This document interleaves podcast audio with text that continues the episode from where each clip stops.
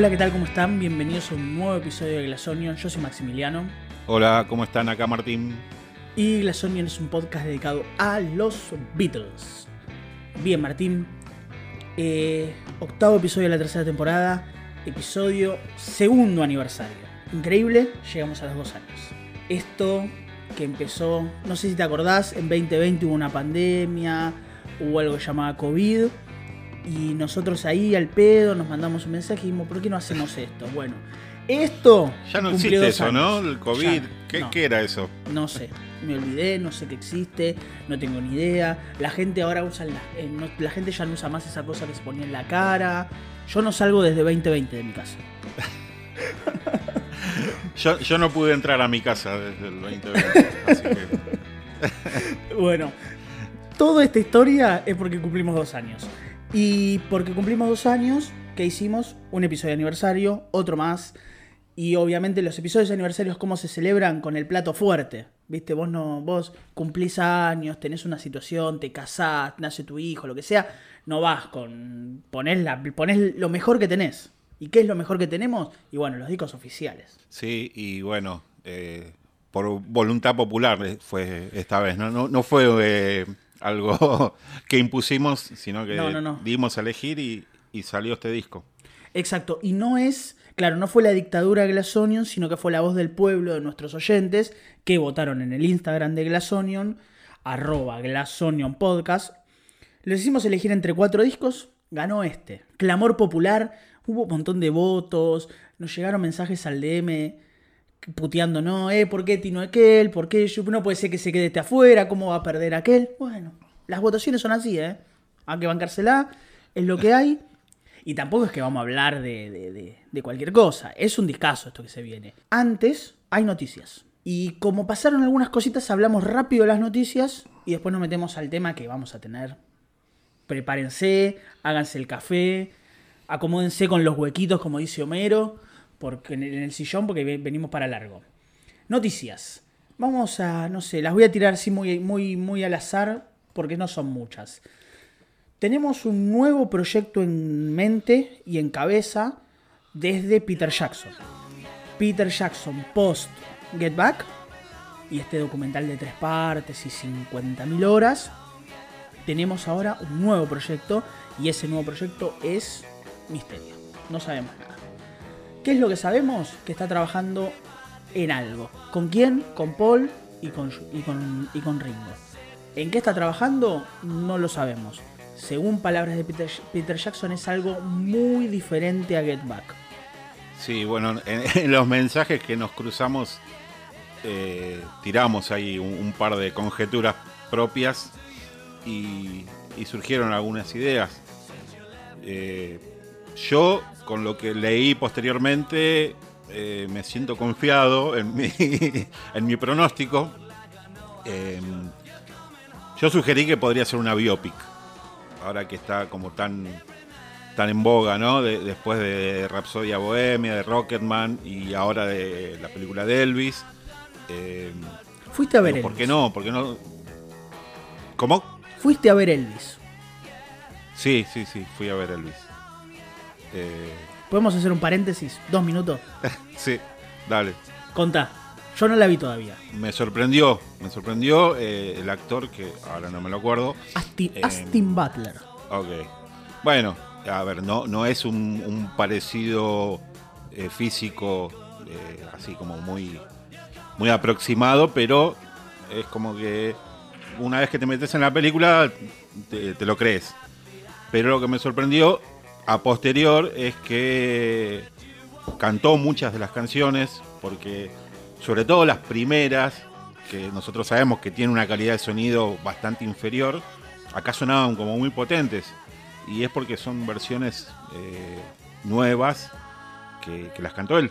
Y inclusive la, forma en hablar y, todo lo demás. No, una producción terrible. Aparte está Tom Hanks ahí. es como que es garantía de calidad. Es larga la película, son casi tres horas. Mierda. Pero te digo que se llevan, se llevan bien, ¿eh? Inclusive va como muy rápido. Bueno, mejor. Eh, y, y bueno, está, está el toque Beatle porque en un momento aparecen ahí esa famosa escena de ellos bajando del avión en Estados Unidos, como para graficar los 60 hay como unos flashes y se ven ahí los Beatles tres segundos. Claro. Pero bueno, nada, Elvis es parte del universo, ¿no? De ellos, así que eh, como que entra acá en la sección de noticias. Cerramos el paréntesis. Volvemos Sí. a, a- a Peter Jackson. Peter Jackson dijo, "Es- estoy hablando con los Beatles acerca de otro proyecto, algo bastante diferente a Get Back. Estamos viendo las posibilidades de esto, pero es otro proyecto y no es un documental. Es todo lo que tengo para decir al respecto.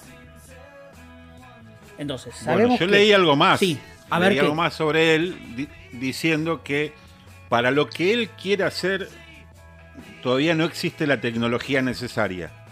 Entonces, todavía están trabajando en eso que él pretende para poder realizar lo que tiene en mente.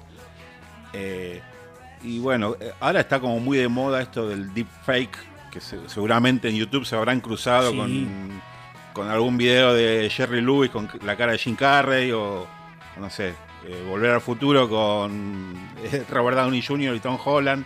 Bueno, ese tipo de cosas, ¿no? De, insertar eh, la- las caras, la, fisonomía de alguien en otro, en otro cuerpo.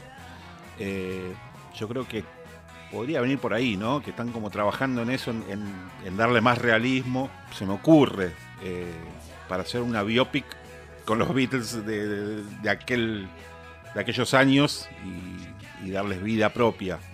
Es una mezcla, algo que comentabas vos también, ¿no? Lo- esto lo de ABBA, de los hologramas. y- Sí, y esa era como que- mi que teoría. viene como, como una mezcla de todo, ¿no? De, de- de poder capturar imágenes y darles vida.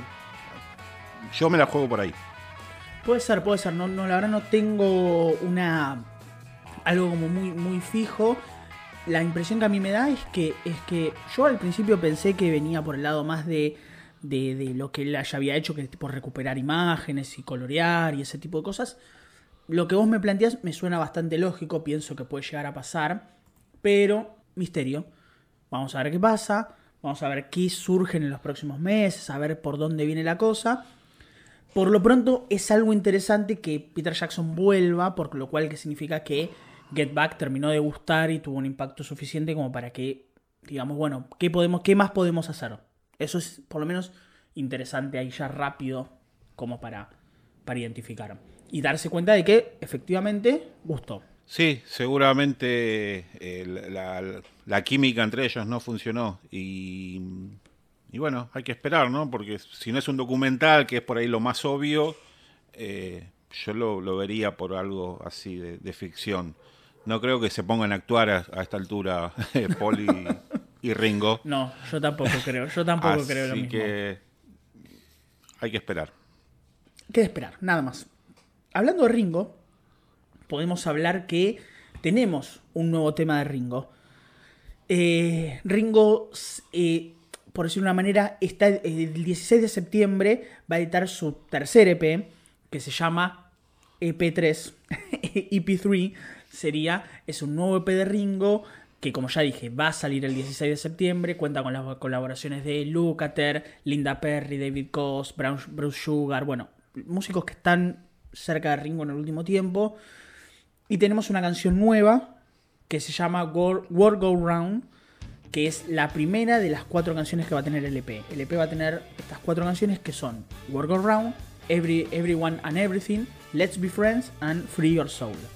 Em, que tenemos el Ringo de siempre. Básicamente. Eh, y está bien, está mal, bueno, no importa, no- eso ya no viene al caso. Es una canción que suena al Ringo de siempre. Y bueno, no- duele un poco hacer estos comentarios, ¿no? Porque lo queremos a Ringo, pero notamos que le pone onda, que, que buscas ser novedoso, pero eh, eso se limita por ahí a las intros de los temas. Una vez que empieza a cantar es la misma melodía de siempre, hasta te diría que el mismo tempo.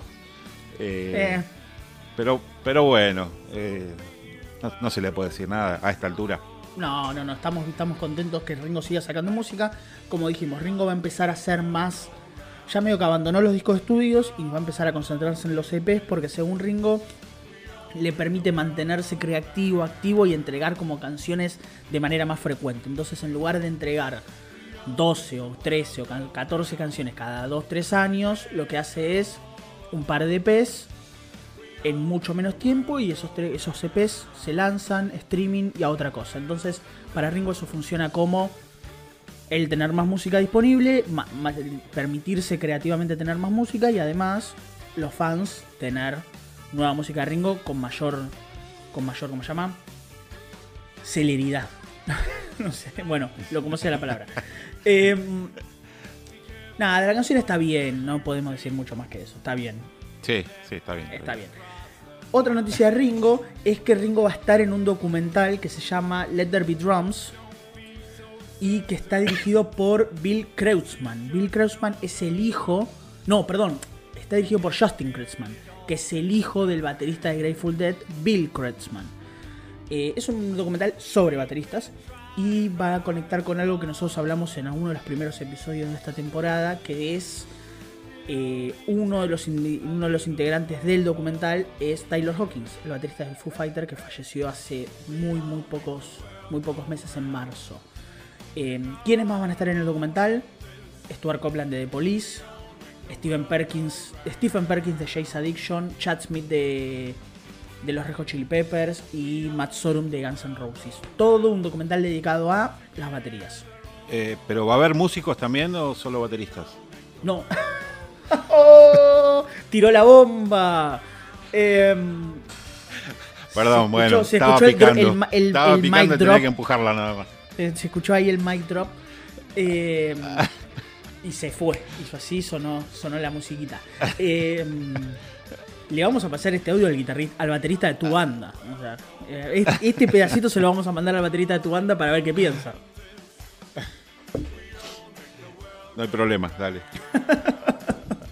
Em, nada, eso por el parte de Ringo. El 28 de, octubre va a salir el documental de Justin Klinsman.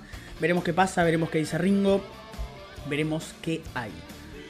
Y dejamos para el final la última noticia que está relacionada con George, porque de alguna manera nos va a unir al tema del día, que es que Fender lanza una nueva réplica de la histórica Rocky Stratocaster de George. La famosa Stratocaster que George pintó con esos colores psicodélicos y que usó mucho durante mediados de los 60, 65, 66, 67 y que después, eh, la que me está mostrando Martín en estos precisos momentos, que tiene él en su casa, eh, esa misma, bueno, es la que George usó durante muchísimos discos de los Beatles, pero que además acompañó muchísimo su carrera solista, era de una de las preferidas de George para usar con el slide. Eh, una nueva réplica que va a respetar las maderas, los micrófonos que estaban en los 60, que va a tener todo el acabado de la pintura de psicodélica, el Vivapolula, el Go Cat Go, el OM, todo. Una edición hermosa que solamente cuesta 2.000 dólares. Ah, eh, bueno, haceme el pedido por favor. Que... Te, pido dos. Sí, dale. Te pido dos. Eh, a ver, la guitarra, de, la guitarra de George es un instrumento clásico, es uno de los favoritos de hecho de los fanáticos de George, la usó mil veces. Lo lindo es que Fender la promocionó con, una, con un video contando la historia de Rocky, contando cómo llegó a la, vida de George, cómo a George un día tipo pum se le pasó por la cabeza agarrar una pinturita y empezar a pintarla y transformarla en lo que terminó siendo Rocky, que probablemente es la guitarra más famosa de George, o por ahí anda. Y es que tiene muchas, ¿no? Famosas. La, ya en algún momento hablamos de Lucy. La Gibson. Es muy de nombrar, ¿no? Eh, bueno, las Gretsch también. Pero es como muy característica, ¿no? Em, esta guitarra, en realidad eran dos, que en un momento eh, Johnny George le dijeron a Mal Evans que vaya a conseguir eh, esta Fender y, se apareció con dos eh, que originalmente eran un color celeste, clarito, eh, se llama Sonic Blue, y así la usaron durante bastante tiempo, hasta que bueno, en el 67 George empezó a pintarla. Si miran bien, el Magical Mystery Tour no tiene el, acabado que está ahora, era como más básico. Después terminó de de customizarla, de pintarla, de hacerle todos los dibujitos. Inclusive no, tiene todas esas leyendas que, vos decís, ¿no? Del Bebopalula y todo eso. No. La, versión de, de, Magical Mystery Tour es como más básica y después la fue como terminando más, más adelante. Claro, y bueno, es eh, todavía está en propiedad de, la familia de, Harrison junto con otras guitarras y, y, bueno, buenísimo porque se suma a todas estas reediciones que se hicieron como la, eh, la Telecaster, la Rosewood. Em, la, inclusive la, José Ramírez, la, la, clásica, la española, se hizo una reedición. bueno, la Gretsch, la Duojet también. La Duojet tuvo reedición. Así que, eh, nada, bienvenida para los afortunados que puedan adquirir alguna de esas. Sí, viene con, viene con una especie de combo, tipo viene con púa, con una, con una correa también en, eh, en la tonalidad, tipo haciendo juego con, el, con, el, con la guitarra. Y nada, es, es una súper linda guitarra, es hermosa. Y de alguna manera nos va a unir a la temática de, de hoy. Ah, pueden buscar en la página de. Pueden buscar en la página de Fender en Instagram. Que hicieron un video hermoso. Con, eh, con todo animado. Hablando sobre, sobre esta guitarra. Eh, para los que somos niños de los 90, principios de los 2000. El video está. Mm, está hablado. La voz de Rocky. Porque la guitarra tiene como voz propia. Es Rodney Mullen. Que si algún niño de los 90, 2000 jugó a la PlayStation, a un juego llamado Tony Hawk, es el mismo Rodney Mueller, un skater súper famoso que había alcanzado tipo la gloria en la época tipo Tony Hawk, todo eso, bueno, ahí, en esa época. No sé por qué está él, pero cuando lo vi me emocioné. Eh, porque tipo, un, tipo que me cansé de ver videos en la, en la juventud de internet. Em, nada. No, tengo idea de lo que estás hablando, pero bueno. Cualquiera, cualquiera, que haya, cualquiera que, haya jugado al, Tony Hawk Pro Skater 1, 2 y 3 en el principio de los 2000 me va a reentender lo que acabo de decir.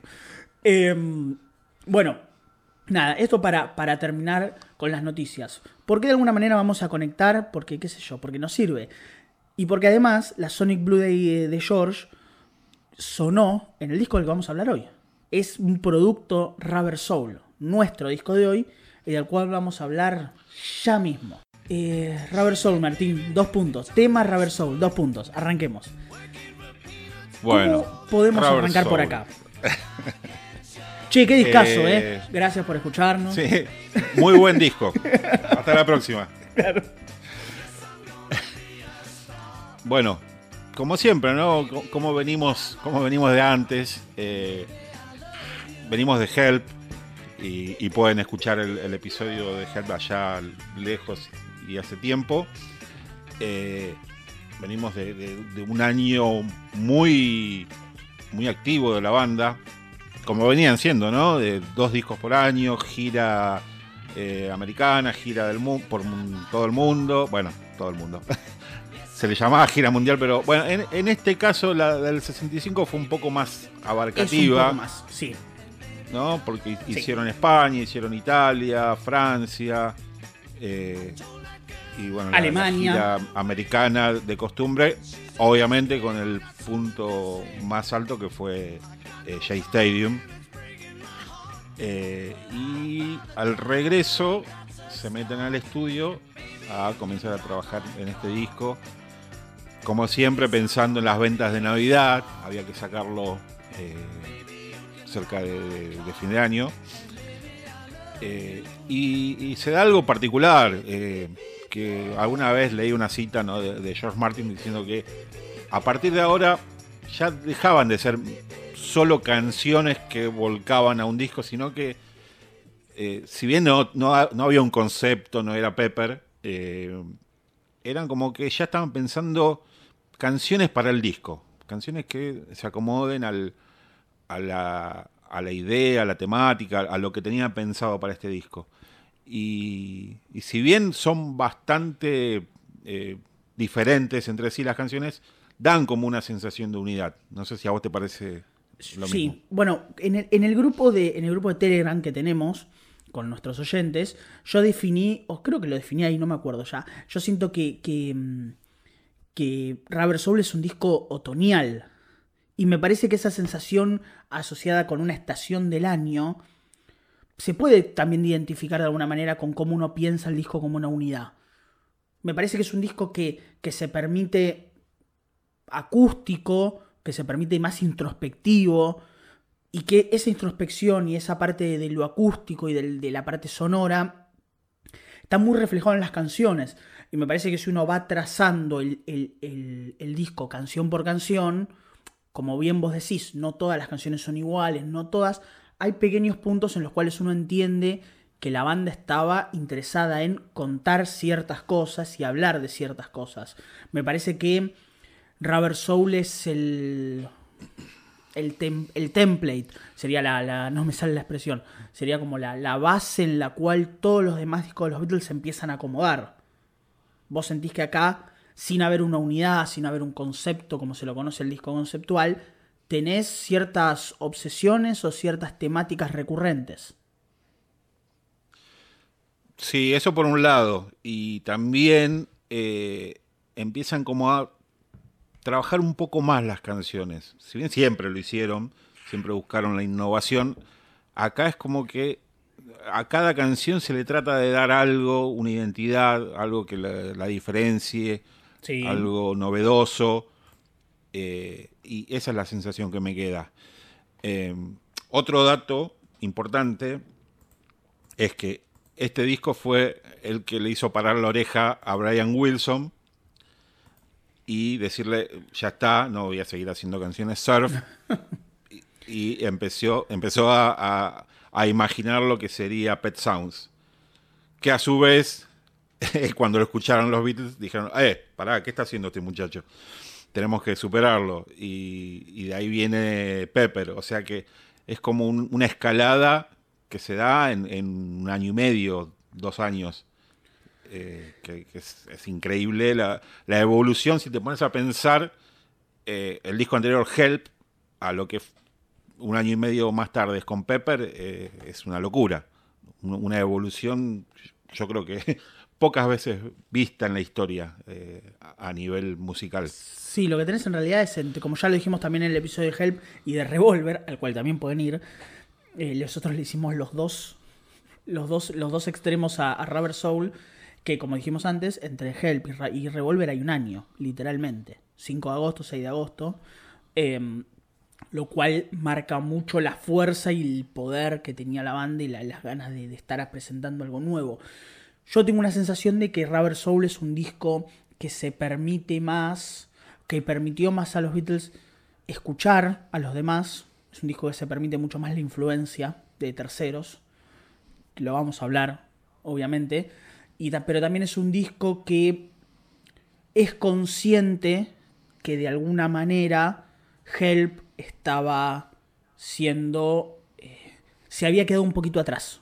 No sé si voy a, a lo que voy, pero mi idea es pensar que Help, que nosotros hablamos y definimos muchas veces como el disco capaz que del medio, porque Robert Soul es un poquito más distinto. Help en sus canciones más pop se siente más más atrás de lo que se siente el pop de Rubber Soul. Y me parece que esa curva tiene que ver con que para mí en el 65 empiezan a aparecer un montón de cosas en la escena que de alguna manera los Beatles los afectan. Esto que nosotros en un momento definimos como las bandas rivales en un episodio de, la temporada pasada, eh, me parece que acá las bandas rivales están levantando la vara y los Beatles también las miran de costado diciendo, che, esta gente mira lo que están haciendo, ¿qué, vamos, qué, podemos hacer nosotros? Me parece que esa, esa alimentación entre, los, entre ellos y los terceros potencian a Rubber Soul. Claro, sí, totalmente, porque si pensás en los años anteriores, que 63, 64, el dominio es, terrible, es abrumador. Totalmente. Y, y vos mirás para los costados y, y bueno, capaz que estaban los Hollies, eh, estaban los Kings y, no mucho más. Eh, los Stones eh, recién estarían por arrancar. Te voy a hacer una, te voy a cambiar de metáfora deportiva. Te voy a hacer una metáfora automovilística. 63-64 es el auto que ya le sacó una vuelta a los demás en la carrera. Es el, es el Ferrari que le sacó dos vueltas a, a no sé, a cualquier auto. ¿Sí? Y 65, los autos de atrás te están restando segundos. Te están restando segundos en la, recta principal. Entonces, con esos segundos, con esos segundos que vos tenés de, resto, porque sos los Beatles, em, es interesante que ellos miran el espejo retrovisor. Miran el espejo retrovisor y dicen, eh, mira, eh, este auto que está manejando Mick Jagger se me está acercando. Y este que tiene a los Bears se me está acercando también. Entonces ellos dicen, bueno, ¿qué, tengo que hacer yo para tomar las curvas mejor y salir con mejor resto, el resto para ganar la carrera? Bueno, Sol funciona para mí de esa manera. Sí, sí, totalmente. Eh, y también eh, siento que estamos en una época donde todavía ellos estaban como muy preocupados, eh, no solo por la competencia, sino por superarse, por innovar repito, siempre lo hicieron y siempre lo van a seguir haciendo. Eh, pero es como que todavía tenían cosas para demostrar. Sí. Capaz que más adelante, eh, de todas maneras, trataron de seguir innovando, pero ya está, ya estaban hechos, ya tenían el título asegurado. Acá todavía buscaban esta cosa, ¿no? Del reconocimiento, de, también de la evolución eh, de la maduración, porque, a ver, si escuchás este disco y escuchás eh, With the Beatles, te das cuenta que hay una distancia enorme eh, en cuanto a la temática, en cuanto al, trabajo en el estudio, a la composición, a un montón de cosas.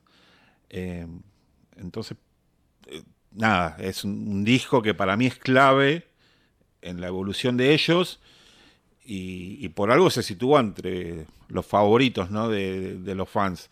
Que siempre están las disputas, pero es, un disco que todo el mundo habla bien. No, hay nadie que, hable mal de Robert Soul. No, y además me parece que también está la idea de, también hay como, qué sé yo, es un golpe de madurez también. Es medio, también es, un, es medio madurar a los cachetazos. Porque las experiencias colectivas de hace, de, los últimos dos años, son muy fuertes, son muy, son, muy, son muy transformadoras, son muy radicales en la vida de, estos tipos. Son tipos que empiezan a conocer con mayor profundidad las mieles del éxito. Y esas mieles del éxito vienen acaparadas de un montón de cosas. Y uno de los temas que más a mí me traen más de lo que, se, de lo que pasa en Rubber Soul es que, sacando que muchas veces uno puede hablar de que son canciones Em, que tienen un tinte más, eh, qué sé yo, más adulto, pero al fin y al cabo son canciones que en su gran medida tienen que ver con las relaciones, con las relaciones humanas, no le pongamos una cosa de relaciones, no sé, eh, amorosas o románticas o lo que sea, son como relaciones humanas al fin y al cabo. La relación amorosa también es una relación eh, humana.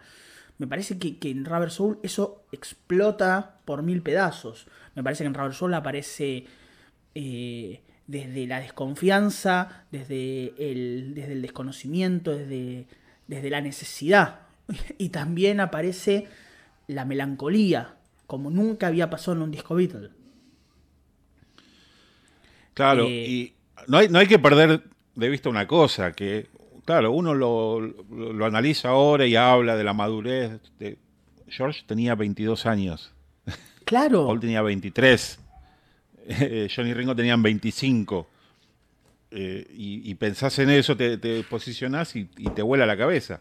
Sí, porque... porque vos a los 25 ya tenés una mirada muy muy armada de cómo funcionan ciertas cosas. Y me parece que acá principalmente tenés como un, reflorecer de la figura de John como, como escritor y de la figura de Paul quizás más cercana a la parte más melódica y tenés un nacimiento de George. Para mí acá se empiezan a, crear las primeras las primeras canciones que son efectivamente de George. Está bien, tenemos canciones anteriores, no muchas, pero las tenemos, pero me parece que acá es la primera vez en la cual decís, este es el Beatle George. A ver, acá el Beatle George tiene algo que decir. Tiene algo para decir, escuchémoslo. Algo que capaz que no pasaba antes. Entonces, Raúl Sol es un florecer, es un amanecer de banda que, que va a traer, bueno, lo que ya sabemos que va a traer en años posteriores, y que además es un impacto para, para los oyentes, para los oyentes de la época, para los demás, para los colegas, en el sentido en el cual estos tipos están de vuelta moldeando y remonta reconfigurando lo que una canción pop puede ser. Entonces es esa transición de lo que vamos hacia lo que venimos. Rubber Soul la, configura muy fuertemente. Y lo que teníamos capaz en Help, lo tenemos un poco más en Soul. Lo que, lo que esas cosas tipo You Catch a High Way o Yesterday que teníamos en Help, acá se agrandan por mil y van a ser nada a lo que vamos a tener en seis meses con Revolver. Claro, es lo que vos decís, ¿no? De, esto de reconfigurar la canción. Eh, yo siempre remarco de, los primeros discos que también es una invención de, la canción pop que no existía eh, de, los primeros dos discos, ponele. Eh, no había nada que sonara así. Cuando, cuando el resto del mundo estaba absorbiendo esto, en en todo el mundo, porque por acá teníamos a los Shakers, por ejemplo, eh, ellos ya dieron un volantazo y como que te dejan en Orsay, ¿no? Volviendo a, la, metáfora, futbolera. Y, claro, y, uh, pará, me aprendí los temas de antes y ahora estos tipos me cambian. y claro, y un año y medio después te dan un volantazo para el otro lado y te salen con la psicodelia, con Pepper y con todo. Sí, yo creo que podemos graficarlo en un ejemplo muy fuerte que es, que es explicar que lo que los Beatles habían cosechado y habían creado en, no sé, en A Hard Day's Night con la guitarra de 12 cuerdas, los Bears lo toman, lo vuelven Mr. Tambourine Man y los Beatles toman Mr. Tambourine Man y lo vuelven a Rubber Soul. Empieza a pasar eso por primera vez, empieza a pasar la, alimentación en terceros y qué es lo que los otros tienen para ofrecerme. No es que no lo hayan hecho, es que es la primera vez en la cual es tan tan vigente. De hecho, no sé, nosotros vamos a ver que acá hay canciones que están inspiradas en, no sé, en Otis. O vamos a, a ¿cómo se llama? A With the Beatles y tenemos canciones que son más cerca a Motown. Estaban, pero lo que me parece que acá es, es una idea de cómo tomarlo y transformarlo. Cómo tomarlo y con lo que tengo mostrar algo nuevo, generar algo nuevo. Ese es para mí lo más importante que tiene este disco. Y que probablemente tenga, este sea uno de los discos con más clásicos. Eh, yo creo que puede ser, no, sé si más clásicos, sino con un nivel más parejo. Eh, es como que hay muchos favoritos en este disco y, y los temas menos favoritos, como solemos decir, son pocos o, con un promedio más alto que, en otros álbumes. Eh, es, esa es la sensación que a mí me queda. Es una cosa más homogénea. Sí, sí, sí, sí, es, es, cierto. Em, a ver, y lo que también tenemos es muy, también que hay que aclararlo, que tenemos unas sesiones de grabaciones mínimas, loco. Son cuatro semanas, también tenemos un truquito, pero, digamos, pero en, términos generales son cuatro semanas en los cuales estos tipos se tuvieron que sentar y escribieron 14 canciones o 13 canciones, dos singles, porque esto no vino acompañado solamente por esto, em, dos singles y un disco de Navidad. O sea, entre octubre y noviembre se, internaron, grabaron y mejoraron y mejoraron, perdón, y crearon muchísimas canciones que en el mismo lapso de tiempo, que en el mismo lapso de tiempo quizás en, años anteriores eh, hubiesen ido más a lo seguro. O sea, hubiesen, hubiesen hecho, bueno, ¿qué tenemos acá? Bueno, bojamos un cover. No, basta de covers. Dice Miss Lizzy es lo último que vamos a escuchar de covers eh, en disco de los Beatles. A partir de ahora es todo Lennon, McCartney, Harrison o quien sea pero también hay eso, es, bueno, listo, rompámonos la cabeza porque tenemos que dar el paso para adelante. Hay algo que también creo que yo lo dije en, otras ocasiones, es una banda tenaz, una banda con ganas efectivas de no quedarse anclada, de avanzar, de mejorar y de ver cómo pueden ser mejores y qué necesitan para ser mejores. Eh, claro, eh, estaba pensando, ¿no? Mientras vos hablabas que eh, por esta época también está lo de la condecoración de la reina. Exacto. Estaban como, como muy arriba, muy arriba y, y causa mm, admiración, ¿no? De, de estar tan enfocados en la música cuando se podrían haber delirado con cualquier cosa, con, con- como decimos acá, con robar con algo. Y, no, eh, se pusieron las pilas ahí a, a- componer. bueno, hay un par de temas que están como rescatados también, eh, ya lo vamos a hablar. Pero, la, innovación eh, que, que se da en estas pocas sesiones es una locura. Tenemos que pensar en dos cosas más también. Es. Tenemos la- las últimas sesiones de Norman Smith como ingeniero de sonido para el disco. Tenemos la fuerte influencia del consumo de drogas, ya unos Beatles totalmente influenciados por la marihuana, por Dylan, por un montón de- de colegas. Tenemos la producción de George Martin, obviamente. Pero empezamos a ver a un George Martin que está más dedicado a cositas que los Beatles empiezan a cada vez involucrarse más en los procesos creativos y en los procesos de producción del disco. Lentamente, pero lo empezamos a notar. Sí, eh, se dan como, como muchas situaciones, ¿no? Que, que, a ver, vamos a hablar seguramente de una en particular donde George Martin es clave, pero eh, es, es verdad esto de que cada vez ellos van asumiendo ese rol de productores que más adelante lo van a ejercer, de hecho. Pero acá, el- como que los límites o, o esa rigidez que había antes, ¿no? De, del artista, el productor y, esa barrera que había, acá empieza a desaparecer y, ya es todo como más, más orgánico. Sí, sí, sí, sí, estoy totalmente de acuerdo. Eh, así que nada, vamos a hacer los datos un poquito más, más técnicos y ya podemos arrancar.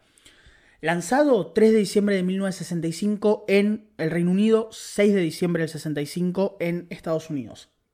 Recuerden, Reino Unido y Estados Unidos tienen dos Rubber Soul totalmente distintos, temática que en algún momento abordaremos los discos estadounidenses, que es un montón. Grabado entre el 12 de octubre y el 11 de noviembre de 1965, a excepción de un pequeño cosita que después vamos a hablar por ahí, eh, pero a grandes rasgos es cuatro semanas entre octubre y entre noviembre, muy pocas sesiones, muy pocas tomas, mucho, mucho trabajo de cranear las cosas antes, para un disco que dura 34 minutos con 55 segundos y que arranca con una que sabemos todos, un clásico absoluto de la banda, un clásico que sigue hasta el día de hoy, que se llama Drive My Car. No sé si te conté que cuando vi a Paul en el 93, Pero la- a- abrió, con est- abrió con esta canción. ¿En serio? En Qué serio, arranque, en boludo, eh, porque posta eh, eh, eh, eh, tiró tiró un tiró un pateó un tiro libre al, al, al ángulo. Sí, sí, sí. Bueno, nada, a ver, Drive My Car. Ya desconcierta desde el inicio porque es como engañoso el, el, de guitarra que te da la sensación que va un tiempo y, y después como que se frena. Corrige. Claro, te hace un, un enganche del burrito Ortega y, y arranca. Eh, y ya notamos una cosa totalmente diferente a- al sonido Beatle de- que viene de antes. Eh, hay como más, más espacio. No, no es una, una bola de sonido, no es un- una guitarra rasgueada constantemente. Sí. Eh, es como que podés identificar todo. Escuchás el. Sentís el que la canción clásico. respira. Sí, sí, sí. Se Ve- abre. Ves, ves los huecos. Ves. eh, escuchás la batería, escuchás el bajo que va haciendo el mismo riff que, que la guitarra. Sí, pero es una Eh, locura. Ese bajo es una locura. eh, es, sí, pum, pum, sí, sí. es efectivísimo. No, es, es un, un riff envidiable. Igual está medio choreado también por ahí. Pero, pero me refiero Pero- que carga mucho con la canción. Es como, como que te trae un peso importante. Y tiene un, como se llama, un, un cowbell que también, tuk, tuk, tuk, que se te queda en la cabeza. Sí, la- funciona muy bien la, la batería con, con el, el cowbell, el cencerro, eh, la pandereta, em, el piano que se mete en los estribillos. haciendo esas escalitas que, que van y vienen. Eh, y bueno, y las armonías vocales, ¿qué, qué voy a descubrir? No, no, no. Es, Terrible. es arrancar, es probablemente el arranque. Es un, es un hit, es una canción que hasta el día de hoy Paul sigue tocando en vivo. Es un clásico. Eh, quizás eh, en, en el quizás en el total del disco parece no ser tan wow, pero pero que es efectiva. Es, es, es un arranque de disco que, que ya, te, ya te tiene ahí, ya, ya te compró. Los BPP, eh, esa temática que, ah, que esto es algo que, yo quería hablar, la temática que un auto, una conductora, eh, po- you, can do something in between, eh, a better time, esa cosa que tiene medio sexual la canción una forma de también relacionarse. Es una canción que de alguna manera, si nosotros la comparamos con otras canciones de- del disco, eh, es, una, es, como, es como la versión Paul de algunas canciones del disco, que vamos a hablar más adelante. Como Paul encara este tipo de, de- de- canciones. En lugar de ser un poco más directo, revolotea por ahí. Claro, porque si bien habla ¿no? de- de una relación, no es necesariamente amorosa, sino de que eh, la chica protagonista de la canción dice que quiere, va a ser una estrella y que necesita un chofer y, bueno, es, es como una historia un- un poco cómica, ¿no? De que, bueno, no tengo auto, pero ya tengo el chofer, el conductor. Y otra cosa curiosa es la armonización a tres voces en los beep beep de, que hacen Paul, John y George. Eh, la forma que está armonizado remite a, a- a cómo suenan las bocinas eh, en un auto. Eh, dan esa sensación, viste que, el, que por ahí la bocina, muchas, ¿no? no sé si todas, pero no es una sola nota, sino que son varias. Y, y está armonizado de esa manera, o sea que... no, ¿Viste, el- viste que hay, es viste como que hay que, un coso que de- todo, ¿no? Viste que hay un video de Charlie García que, que dice que le molestan las bocinas que están afinadas de una manera. Ah, no, no, no. no lo Lo tengo que buscar, no me lo acuerdo bien, no me acuerdo cuál es, no sé, fa, no sé cuál era. Que él dice que las bocinas de los autos están afinadas por lo general de una manera y que hay otras que están afinadas de otra. Que la nota que tocan son, creo que era fa y la otra era, creo que era re, no me acuerdo bien. La tengo que buscar bien. Es espectacular eso. Em, Bueno, en este caso ellos cantan, eh, si no me equivoco, cantan un re, un fa y un sol, bueno, que, que da, da una, una disonancia, porque al- si vos eh, tocas, probalo, no sé, en un piano, tocas un fa y un sol, son dos notas que están pegadas y que parece como desafinado, pero acá funciona perfecto. Eh, y como que cierra todo, ¿no? La idea de, de- de la, la letra eh, y el arreglo están como muy relacionados. Algo que, que no siempre pasa. Eh, aparte la frescura de la canción, la energía, eh, el solo de, viola también. Es, es, un, es un todo que, que la convierte en un clásico. Sí, la, la, mm, la línea, el lick de guitarra abajo, eh, eh, lo sugirió George, que es Respect de Otis Redding. El clásico de Otis, que yo me acuerdo ya había fallecido o estaba, estaba, estaba vivo todavía. Eh, es algo que sugirió, que sugirió George y en una entrevista a finales de los 70 más o menos dijo, bueno, cuando uno agarra una canción de Paul uno ya sabe que mucho no se puede meter. Pero acá yo hice ta ta ta ta ta, Paul me siguió y se fue armando la canción. Em, Bueno, de hecho acá amable, Paul, Paul es el que toca la, la guitarra solista sí, con la, con la Epiphone Casino, hace la intro, hace el solo, y el riff de, de- guitarra, este que estamos mencionando, lo toca George justamente con la Fender, que todavía era la, Sonic Blue en ese momento. Exactamente.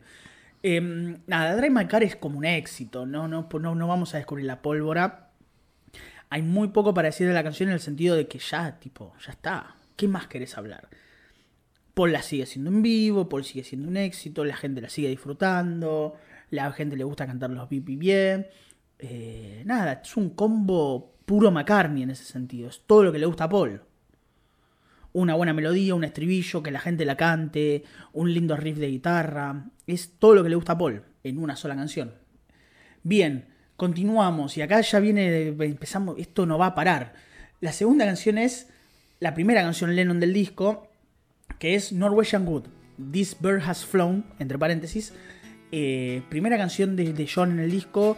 Y ya nos metemos a hablar, podemos hablar un rato largo de esto. ¿Qué tenemos acá? El, el John más dilanesco, una letra críptica y una introducción de George al, al mundo del citar. Claro, bueno, tenemos a George que sabíamos que ya se había interesado por el citar.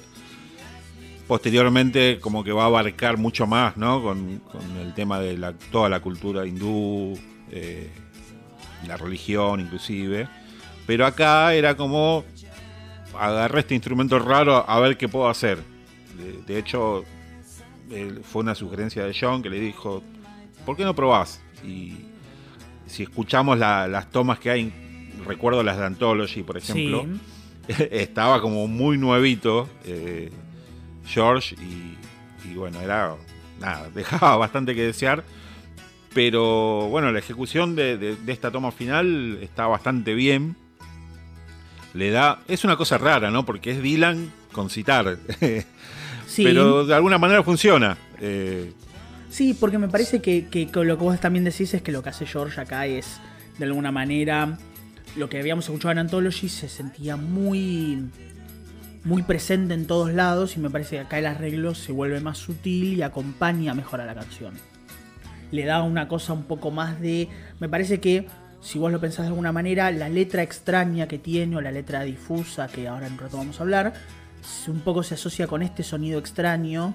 Entonces es como que todo genera una aura misteriosa, porque, qué sé yo, el citar, aunque George no lo esté tocando como corresponde, no le está tocando quizás con su mejor técnica su mejor conocimiento, es un sonido intrusivo, un sonido que uno no tiene tan metido en la cabeza capaz. Y sumado a esta letra que parece ser más enigmática, genera esa cosa, sí, esa aura, ese misterio alrededor de la canción. Sí, bueno, aprovecho también para comentar un poco lo, poco que sé del citar porque, bueno, es un instrumento bastante raro para nosotros.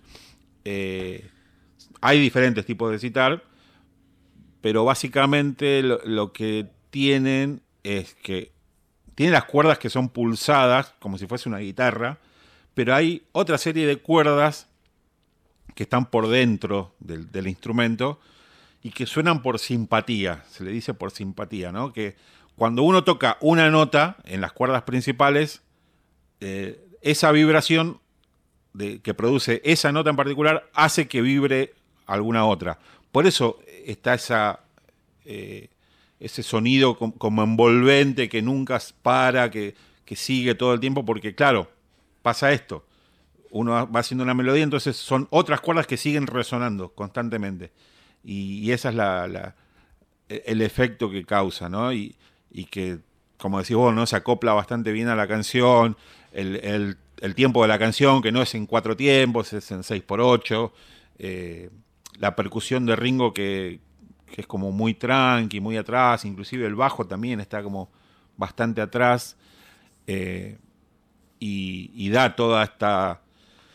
Eh, sí, esta sensación de, misterio que, que, se aúna. Así como hablábamos de, de Drive My Car, que la letra y, el, arreglo vocal están como bien eh, compactos, acá también, ¿no? Pasa algo, algo parecido. Sí, podemos decir que John escribió eh, Norwegian Wood en unas vacaciones que tuvo con Cynthia y George Martin y la, esposa, la esposa de George Martin, y que en algún momento George Martin en los Alpes suizos, ahí fueron de vacaciones, George Martin se lastimó el pie. Y ahí fue como que en ese momento, bueno, nada, empezó ahí a armar algo y empezó a florecer esto que tiene un, un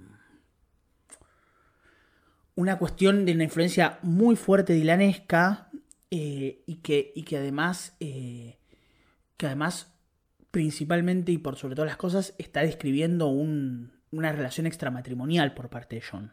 Y que John confesó que era una cuestión extramatrimonial y que trataba como que medio de ocultarlo porque estaba como medio paranoico de que Cynthia se enterara y que viste estaba como como bueno no no que no sepa mi esposa que yo que estuve con otra mujer y ese tipo de cosas entonces Norwegian Wood trae esto trae esta relación trae esta cosa y me parece como que está está, está bueno. Me parece que que que en la primera letra se explica esa paranoia, que se sale de I, I, once had a girl, o sea, tú estuve con una chica, o debería decir ella estuvo conmigo. Tipo, porque si, si dice ella estuvo conmigo, es como más secreto. No sé si, si, si, si se entiende el punto. Eh, Lennon dijo que no sabía de quién se estaba refiriendo, quién era la, la, la, persona de la relación extramatrimonial, pero hay como alguna cosita por ahí que se puede llegar a suponer. Y hay, hay algunas, algunas teorías. Una de ellas es eh, Eleanor Brown, la, actriz que estuvo con ellos en Help, la que hacía el personaje de Ame. Eh, y, no sé si hay alguna otra más. Eh, pero también esta época de John es así como vos decís, ¿no? Como un poco paranoico, un poco de, de honestidad brutal, porque en, algún momento es como que le tiró todo a Cintia y le dijo todo lo que, lo que había hecho. Eh, y ella, en esta relación tan particular que tenían, eh, sospechaba o sabía todo lo que, lo que había pasado, pero como que no lo quería escuchar. sí. esa cosa de ojos que no ven. Eh, y otra cosa particular de, de, la letra y del título en sí es que bird es una forma, el argot de hablar de las chicas, ¿no? Es cuando uno dice bird, no sé si en general en inglés, pero en, Liverpool era como hablar de, una chica. Eh, y, bueno, es, es, como esto, ¿no? Todo medio encriptado, tratando de, de parte de John de ser misterioso en el asunto que, en, otro momento terminó ventilando todo. Eh, sí, lo que, lo que podemos también hablar, que me parece que es interesante también decir, es el citar. Primera aparición, pero que no es la primera aparición de un instrumento indio o hindú. El soundtrack de Help ya lo había tenido antes, en la versión estadounidense. A su vez, los Yardbirds habían grabado un citar que después se eliminó y fue usado por, por la guitarra de Jeff Beck. Y los Kings habían utilizado tamboura o... No, la tabla. Lo habían hecho eh, por, por, primera vez. Y a su vez también habían hecho eh, lo mismo. Unos efectos de guitarra para simular ser un citar. Pero propiamente dicho, la primera canción pop es esta. Sí, bueno, los Kings inclusive tienen algunas melodías que remiten a, la música hindú. Ahora no me acuerdo la canción. Eh, no sé si es Tired of Waiting for You o Set Me Free. Bueno, una de esas. Eh, y, bueno, es como que rondaba ahí, ¿no? En el ambiente, porque de hecho eh, George se entera de, de, Ravi Shankar por, por David Crosby, si mal no recuerdo. David Crosby, es como que, que, escuchó varias veces de, esta influencia. O sea que la, cuestión hindú como que estaba entrando. Bueno, de hecho, en, Inglaterra desde siempre hubo como una relación muy fuerte con la India. Y por la eh, cuestión colonial. Claro. O sea, estamos hablando de un país que fue el té tan famoso inglés viene de la India, así que no, no era algo extraño. Eh, inclusive eh, hubo declaraciones de, de Louis Harrison, de, la mamá de George, diciendo que ella escuchaba con esas radios de, onda corta que, se usaban como para sintonizar cosas muy lejanas, escuchaba música hindú antes de que George naciera. Así que fíjate vos, ¿no? Algo de lo que se habla en el documental Beatles y la India, al arranque. En el comienzo se habla de eso. En este documental ah, que salió a principios de año, se hablaba de eso, como que, que, que, Louis Harrison escuchaba música de la India. Antes de que naciera George y durante el, durante, ¿cómo se llama? Durante el embarazo. Eso se dice en los primeros minutos del documental. Mira. Em, y bueno, y otra, otra relación que podemos encontrar ahí es que George Martin, eh, antes de los Beatles, grababa muchas, muchos discos de comedia.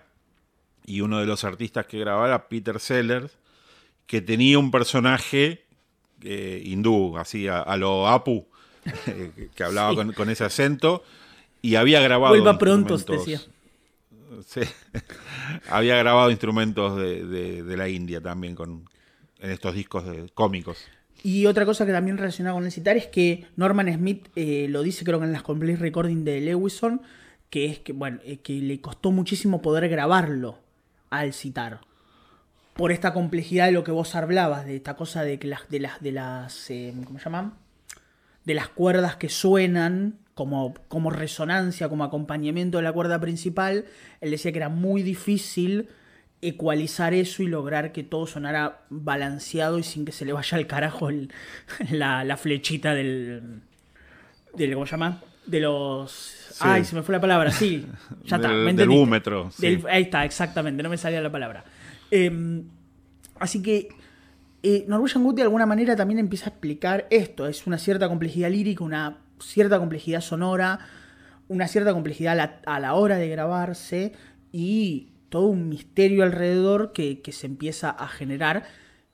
Y no estamos hablando de esto, pero también las voces de, de Paul. Son increíbles las voces del fondo, lo- los, los coros que le hace. Es que, a ver, ¿qué vamos a descubrir ¿no? a esta altura? Eh, la- las armonías están precisas, vos te fijás que arrancan y terminan igual, es, es una... No parece una grabación analógica. eh, No.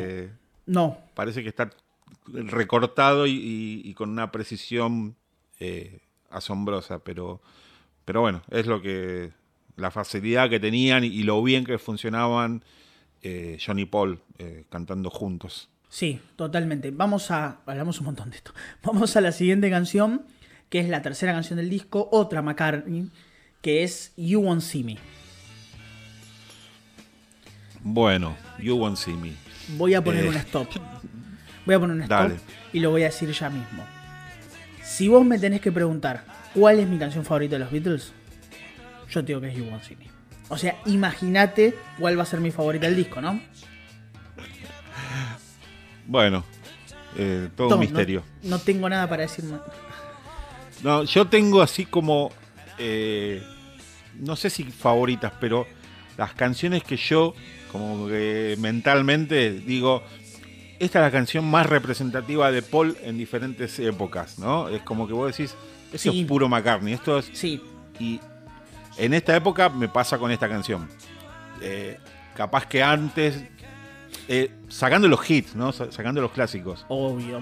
Es- a mí me pasa que What You're Doing, por ejemplo, de, de Beatles for Sale, me representa a McCartney de esa época. Y ponerle Getting Better de un poco más adelante.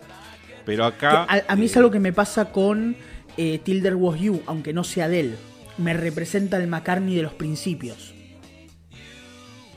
Claro, ¿viste? Tenés como Ah, esas cosas inexplicables que, que, que no tienen lógica, pero que las, las tenés en la cabeza.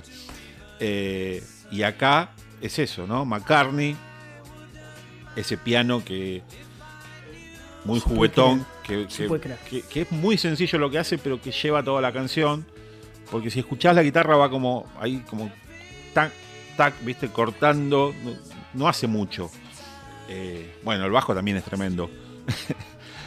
y Todo las armonías, Los- otra los vez. Ula la la, los, la batería de Ringo. Viste que la canción se va, va bajando de tempo.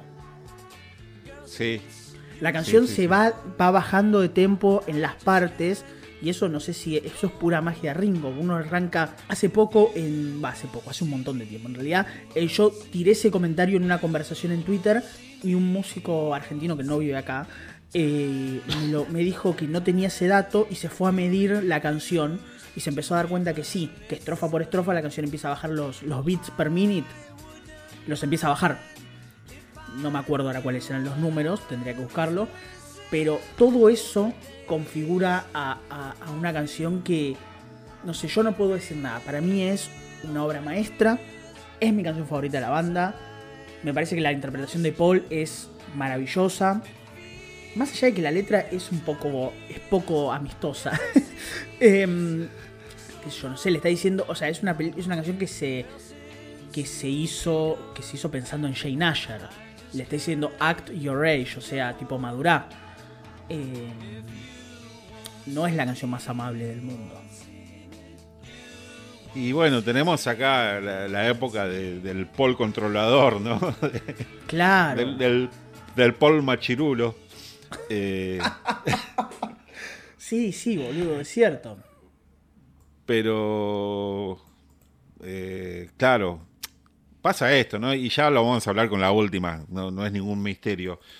Eh, a nosotros nos funciona de otra manera, porque vos cantás la canción y, y no estabas pensando demasiado en Yo lo no que estoy dice. pensando en Jane Asher, yo no estoy pensando.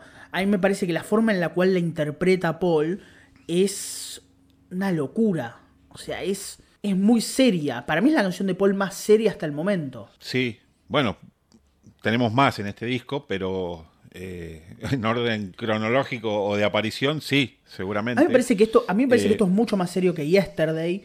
Me parece que es mucho, es un tipo que está que le está diciendo a otra persona esto, que uno puede no estar de acuerdo, y que a mí me pasa, yo no estoy de acuerdo, porque la verdad que la realidad es que, tipo, Paul le estaba diciendo a, Jane Asher, eh, flaca, deja de actuar porque sos la, la novia de, de- de Paul McCartney. Y la otra le dijo, volá de acá, ni en pedo. Claro, te, te llamo por teléfono y me da ocupado. Y- Claro. Claro, no, no, no hables con nadie, tenés que estar esperando que yo te llame. Claro, entonces, viste, no. Pero la interpretación de Paul es maravillosa. Y fíjate vos, ¿no? Que tercer eh, tema y, y la relación eh, romántica está ausente. Están las relaciones de, humanas, pero con otro enfoque.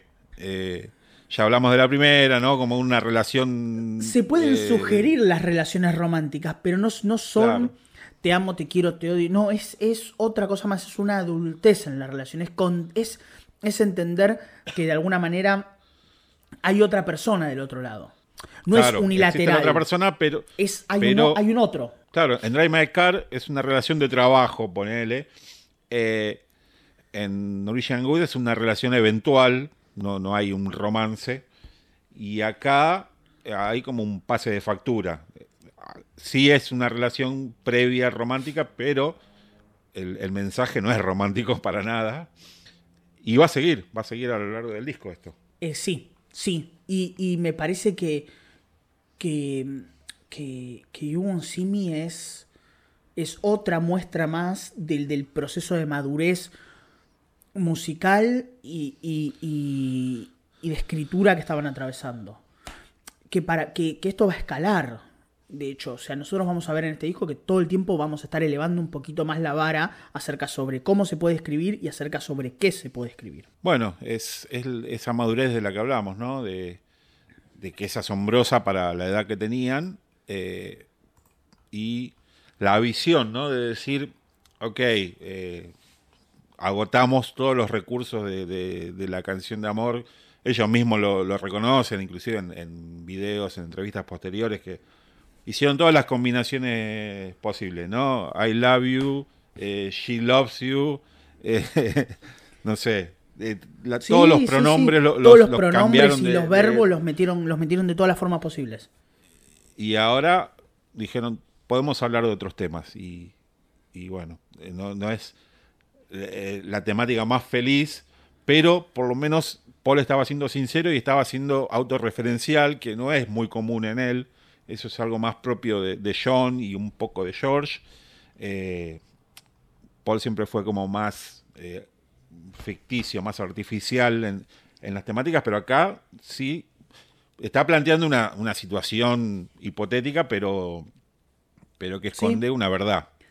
exacto y es una canción que se grabó en la última sesión una sesión maratónica una canción que se trabajó bastante a pesar de su simpleza Eh, Paul le dijo a Barry Miles que esto tenía que ver un poco más sonar tipo Motown que es una canción simple, ¿no? Vos, que- tenés más la parte musical, no son muchas notas, son dos, dos notas, dos, tres notas. No más que eso. Mm, eh, en la estrofa son tres acordes, si no recuerdo mal, re, la y si. Y después el estribillo se va un poquito, pero ahora dos notas más. no Tiene una, claro, es una cosa, pero no, no tiene una progresión voz, pero digamos, pero se laburó bastante la canción. Insisto, para mí es una obra maestra, más allá de lo que pase con la temática, que no, no estoy de acuerdo. Y recomiendo fervientemente una versión que se hizo Candombe, música uruguaya, que hizo Hugo Fatoruso, el de los Shakers. Un, una Ah, persona muy que presente los Shakers por acá. están muy presentes los Shakers, vamos a hablar de ellos en algún momento, pero digamos, pero los Shakers hicieron esto, los Shakers, perdón, Hugo Fatoruso hizo esto en un disco en vivo que se llama Fato en Casa, eh, con un coro de mujeres cantando esta canción, eh, todo en modo candombe, o sea, el típico, el típico ritmo candombero adentro de esta canción, una canción que tiene coros de Fito Páez en la versión en vivo y el bajo es de Jaime Ross, o sea, tipo, la- tipo todo lo más uruguayo y Fito Páez. Es una versión hermosa, ¿eh? Hermosa. A mí, me, me- a mí es una de las cosas que más me, tipo, me pone piel de gallina. Es muy linda. Y al, y no- ¿Vos cómo te llevas con el candombe? A mí me encanta, pero no sé cómo te llevas vos con eso. Eh, en su justa medida me, me gusta. Y después Es tenemos como que el algún- blues. Claro. Y después, y después tenemos que. Sí, me pasa también. Con el blues me pasa. Tenemos que hablar también en algún momento de Hugo Faturuso que tiene una versión de You Like Me Too Much en versión bossa nova. En el disco La Bossa Nova de Hugo y Eduardo, el disco que hizo con el hermano. Bueno, no importa, es música que a mí que, que yo me meto en un agujero negro y no, después no puedo dejar de hablar. Em, cuarto tema del disco. El cuarto tema del disco es. Vos mirá esta seguidilla, loco, ¿eh? Drive My Car, Norwegian Good, You Won't See Me, Nowhere Man. Arrancó un disco así. Claro. No, superalo. pero es imposible. Nowhere Man, Lennon, otra vez. Acá tenemos oh, tres voces, guitarras, eh, los vuelven los ulalala. Eh, es increíble esto. Y otra, y Eh, otra vez. polémica, polémica esa decisión de, de poner juntos los dos temas que tienen el que mismo tiene corito. ¿no? ulalala. Sí. Sí, puede ser. Sí, es cierto. Pero, claro, vos escuchás la, can- la canción y suena totalmente diferente. Eh, bueno, la- la- las armonías a tres voces, el comienzo a capela, es como que le da un plus, ¿no? Es, es mirá lo que puedo hacer.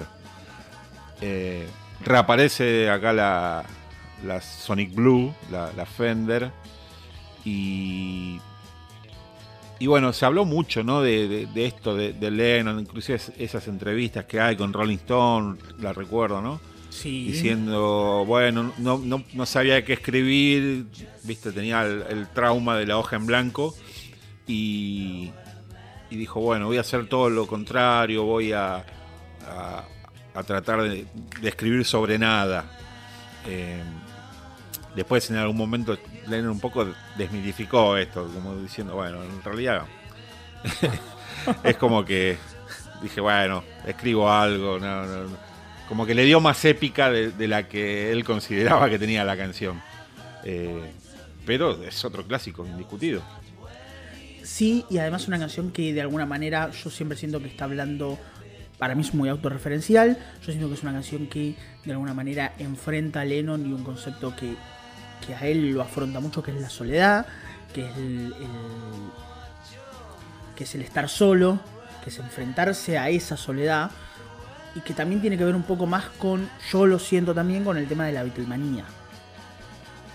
De, de- de- de esa Y bueno, cosa él, hablaba de, de- de que en ese momento estaban en la casa, eh, cuando ya se mudaron al campo, y, y- y, claro, decir, soy uno de los más famosos del mundo, pero estoy acá, no puedo hacer nada, no puedo salir, el, el- el ostracismo, ¿no? Estar en- volvemos ¿no? al, al tema del matrimonio, un matrimonio que no, no había sido del todo elegido, eh, un poco forzado, Sí. y, y encontrarse como atrapado en esa situación, un poco envidiar a Paul con, con su vida londinense, que también ya la hablamos bastante de ese tema, de experimentar cosas y, y siendo él por ahí el, el que eh, en primera instancia era el, como el, más inquieto, el más eh, curioso en cuanto al arte y a, toda esta cuestión ¿no? de, lo que era la, vida de los 60 en, en Londres particularmente, y, se sentía como aburguesado, como que, bueno, era un padre de familia y... padre de familia, casado, rockero, girando por el mundo, pero al fin y al cabo un poco solo. Sí, sí, bueno, y esta encontró como este personaje, ¿no? El, Nowhere Man, como que no se sentía de, ningún lugar, eh, justamente eso, el hombre de ningún lugar. Era como que no, no encajaba.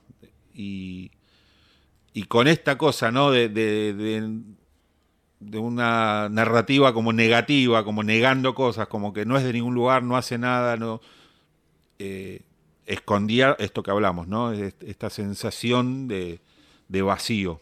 Sí. Lennon le dijo a, Hunter Davis que básicamente se sentó tratando de pensar sobre una canción y mientras pensaba no hacía nada, no, no me iba a ningún lado, no, nada, nada, nada funcionaba. Y en un momento básicamente dijo, bueno, listo, basta, medio que se rindió y apareció No Warman. Así, de la nada, casi entera, tipo, no pudo parar de sentarse, no pudo parar de, de, escribirla y básicamente salió así, bastante rápido. Pero es una composición que es, no es tan temprana, es ahí, en el, periodo en el cual, y por eso insistimos en esto, en las ganas de mejorar y de ser mejor. Muchas de las canciones surgen también en este periodo. No es que los Beatles tenían material tirando manteca al techo y haciendo cualquier cosa. No, es se tuvieron que sentar a laburar porque había mucho que hacer y había muchas canciones que grabar en muy poco tiempo, en cuatro semanas. Claro, no sé qué te pasa a vos, pero eh, yo cuando la escucho eh, me da la sensación que tiene una vuelta de más. Eh, Estoy totalmente de acuerdo, sí, sí. Es una buena canción, pero como que... Pega una vuelta de más. sí, estoy de acuerdo. un estribillo y una estrofa. Siempre me da la sensación, ah, acá termina y no, falta otra vez.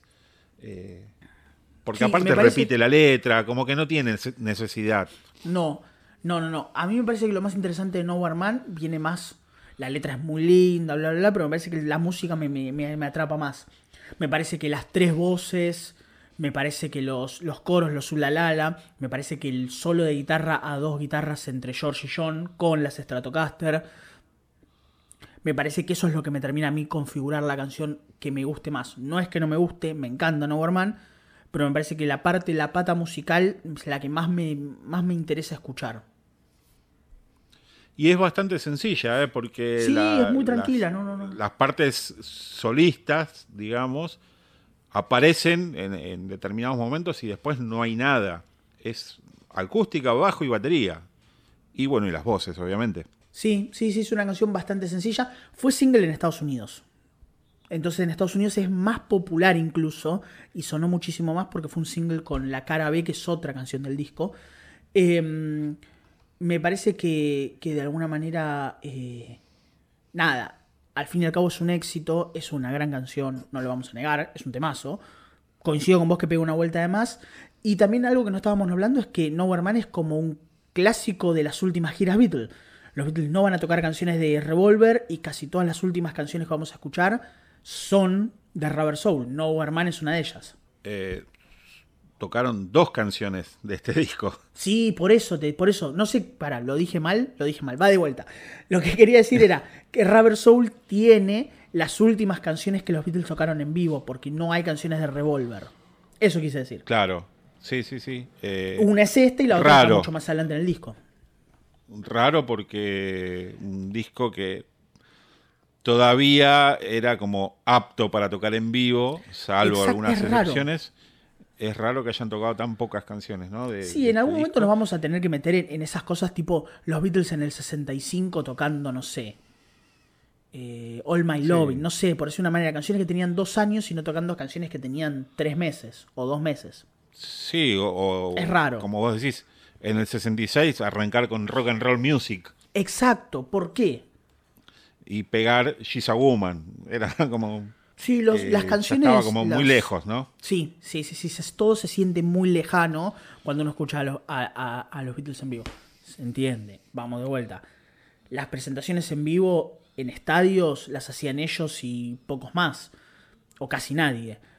Pero sí se siente que en un disco que se presta todavía para. No vas a hacer Norwegian Wood, pero Drive My Car la podrías haber hecho. Y no le Aparte, estás haciendo. Estás haciendo. Eh, esta canción Nowhere Man con ese comienzo a capela, a tres voces, en un ambiente eh, totalmente hostil para, para que suene bien, porque de hecho vos escuchás y, no suena muy bien la canción en vivo. Son, no, son horribles. Igual que cuando hacen Paperback Writer, que el mismo George decía, claro, le faltaban voces. Ellos habían grabado cinco o seis voces en, esa intro. Y, lo que hacían era saludar al público para que las chicas gritaran y taparan lo que estaban haciendo. o sea, ¿por qué te metes a hacer esto que está como muy incómodo y, no hacer otras canciones que sí. podrían haber sonado mejor. Sí, sí, sí, estoy de acuerdo. Em, qué sé yo, no sé, es raro, es raro. Temazo igual. Que esto sería la quinta canción del disco, quinta canción del disco, primera Harrison, la primera Harrison del disco, que es Think for Yourself. Bueno, Think for Yourself. Pensá por vos mismo o por vos misma, si estamos hablando de de una relación amorosa porque la letra como que no deja muy en claro a quién le está hablando. No, y hasta ni George sabe, que esto ya lo hemos hablado. Pero ya te está dando la pauta que, que, sale el, George Gruñón, ¿no? De, qué chabón, qué tipo, un tipo que nació hinchado los huevos. Como diciendo, bueno, loco, no sé, arreglate. Yo no, no, sé. no me rompa las Fíjate vos qué puedes hacer. Claro. Eh, a ver, yo creo que la mayor. a, ver, vamos por partes. A mí Fin for Yourself me parece un temazo. Me parece que cuando entran, los, cuando entran John y Paul, quilombo, hermoso. Me parece que la parte musical, que es este bajo fuzz, que ahora vamos a hablar en un ratito, funciona tipo a la perfección. George se acuerda que, que, que, que escribió la canción pensando en alguien, pero que ahora no se acuerda que sabe que la canción la escribió pensando en alguien que, por, que no se acuerda, que probablemente era el gobierno. Eh, así que no sabemos exactamente a, qué se refiere. Em, en algún momento George había dicho que tenía cierta influencia de una canción de Dylan, que ahora no me acuerdo cuál era, pero ya te la digo. Es eh, Positively for Street, eh, for Street, si no me equivoco, que era un single que había salido hace relativamente poco. Em, ¿Qué sé yo? No, no sabemos mucho. sabemos que está buenísima, nada más. Pero musicalmente, pero no sabemos mucho de la letra. Eh, no, siempre va a quedar esa duda. Eh, a mí la sensación que me da es que en las canciones de George los demás se ponían como más experimentales. Sobre todo Paul. digamos, digamos todo. Sí. Era como que se, hacía el loquito en las canciones de, de George y en las propias, ah, no, no, pará, pará, pará. Acá vamos Todo muy calculado, todo muy medido. Claro, y, siempre, porque si pensás en, no sé, en Don't Bother Me, eh, tiene como esa percusión ahí medio rara, eh, la guitarra con trémolo, ¿viste? Ese tipo de cosas. y, acá también. Eh, no, voy a grabar el bajo, el, el Hofner lo grabó de manera convencional y, y grabó el, el Rickenbacker con, con esta distorsión, ¿no? Exacto. Es como que. Y, acá metamos otra cosa. Y, siempre va, a seguir pasando esto. Eh, fíjate, ¿no? Si vamos mucho más adelante, George renegó bastante del, del, bajo que metió Paul en Something, que decía que era como muy intrusivo, como que quería acaparar la atención. Así que nada, es, algo que yo siempre noté eh, que, empieza a suceder acá. Eh, igual, igual, igual el fast bass eh, que, George, como que Paul, como bien vos dijiste, lo toca con el Rickenbacker, es lo que le da el sonido característico a la canción también, ¿eh? O sea, yo entiendo que se ponga así, que se ponga así. Pero, viste, es. Es la fuerza, es la fuerza detrás de la canción. Claro, pero después no, no aparece nunca más. No, no, no, está bien, es cierto. No, no está en, I'm Looking Through You. Eh, eh, no, es cierto, pero. Más allá de eso, eh, ya te digo, el George ahí como gruñón. hay un, un video en, YouTube que si lo buscan, que está la sesión de, grabación como de media hora de ellos. Es espectacular ese video. Sino la, la, como el ensayo, como que están buscando las voces. Y, sí, es una locura. Ahí ves el, trabajo. Porque uno lo, escucha ahora y, así terminado y es una pinturita y está bárbaro, pero el laburo que le metían. Sí, no, hay, está muy laburado en ese video que se, en ese video que está en YouTube, que en realidad son fotos y el audio. Em, a mí una de las cosas que más me interesa de esta canción es más allá de que quien sea, uno puede decir, bueno, es una relación, porque le dice, tengo un par, tengo una o dos cosas para decirte sobre lo que estás haciendo, o pensá por vos mismo porque yo no voy a estar ahí. No importa. Me parece que, que, líricamente es un paso mucho más grande. Es muy grande la, diferencia de entre el George de I Need You con el de Think for Yourself. Con el de You Like Me Too Much, que es un George bastante más retrasado líricamente, mientras John estaba escribiendo You Got to Hide Your Love Away y Paul está escribiendo Yesterday y él está, escuchando, él está haciendo You Like Me Too Much. Pero acá está a la altura, muy rápido, a pesar de todo. Y, la elección de palabras, ¿no? palabras poco, poco comunes. Eh, bueno, pero eso es algo, eso es algo común en George. Eso es algo bastante común en George. Un tipo que no, no elige siempre las palabras que uno tendría que pensar que podrían ir en inglés. Un tipo que, que puso, puso sistema nervioso en como tres canciones. ¿Cuántas personas riman sistema nervioso en una canción? No, no, lo, común en inglés es, rimar eh, right con night y no sé, y, ese tipo de cosas, ¿no? claro. Él, no. Te metía microscopio, microscopio en. Metió microscopio. Claro, sí, ¿En, sí, cuál es? en eh, Microscope es eh, en Brainwashed. En una de Brainwashed. Ah, en Brainwashed, sí, bueno. Sí, sí, No, no me acuerdo, pero sí, está, en una de Brainwashed, si no me equivoco. Em, no, yo creo que me parece que, acá se nota muchísimo la, la, la. ¿Cómo se llama? La influencia de. La influencia de la Nesca. Me parece que se nota muchísimo que George estaba mirando muchísimo qué estaban haciendo. Me parece que más que ninguno de los dos más, más que Paul y John estaban mirando qué estaban haciendo sus colegas. Me parece que, que, acá que es un salto muy grande. George había escrito dos canciones, nada, tres canciones, Don't Bother Me, I Need You y You Like Me Too Much. Y, ya en tres canciones, esta cuarta, hagámoslo cronológicamente, esta cuarta canción es un salto en adelante, es, un, es, es muchísimo el avance. Es una progresión mucho más alta, que es lo que también George decía. Yo para lograr que una canción esté a la altura de Lennon y McCartney, tengo que componer más y mejor.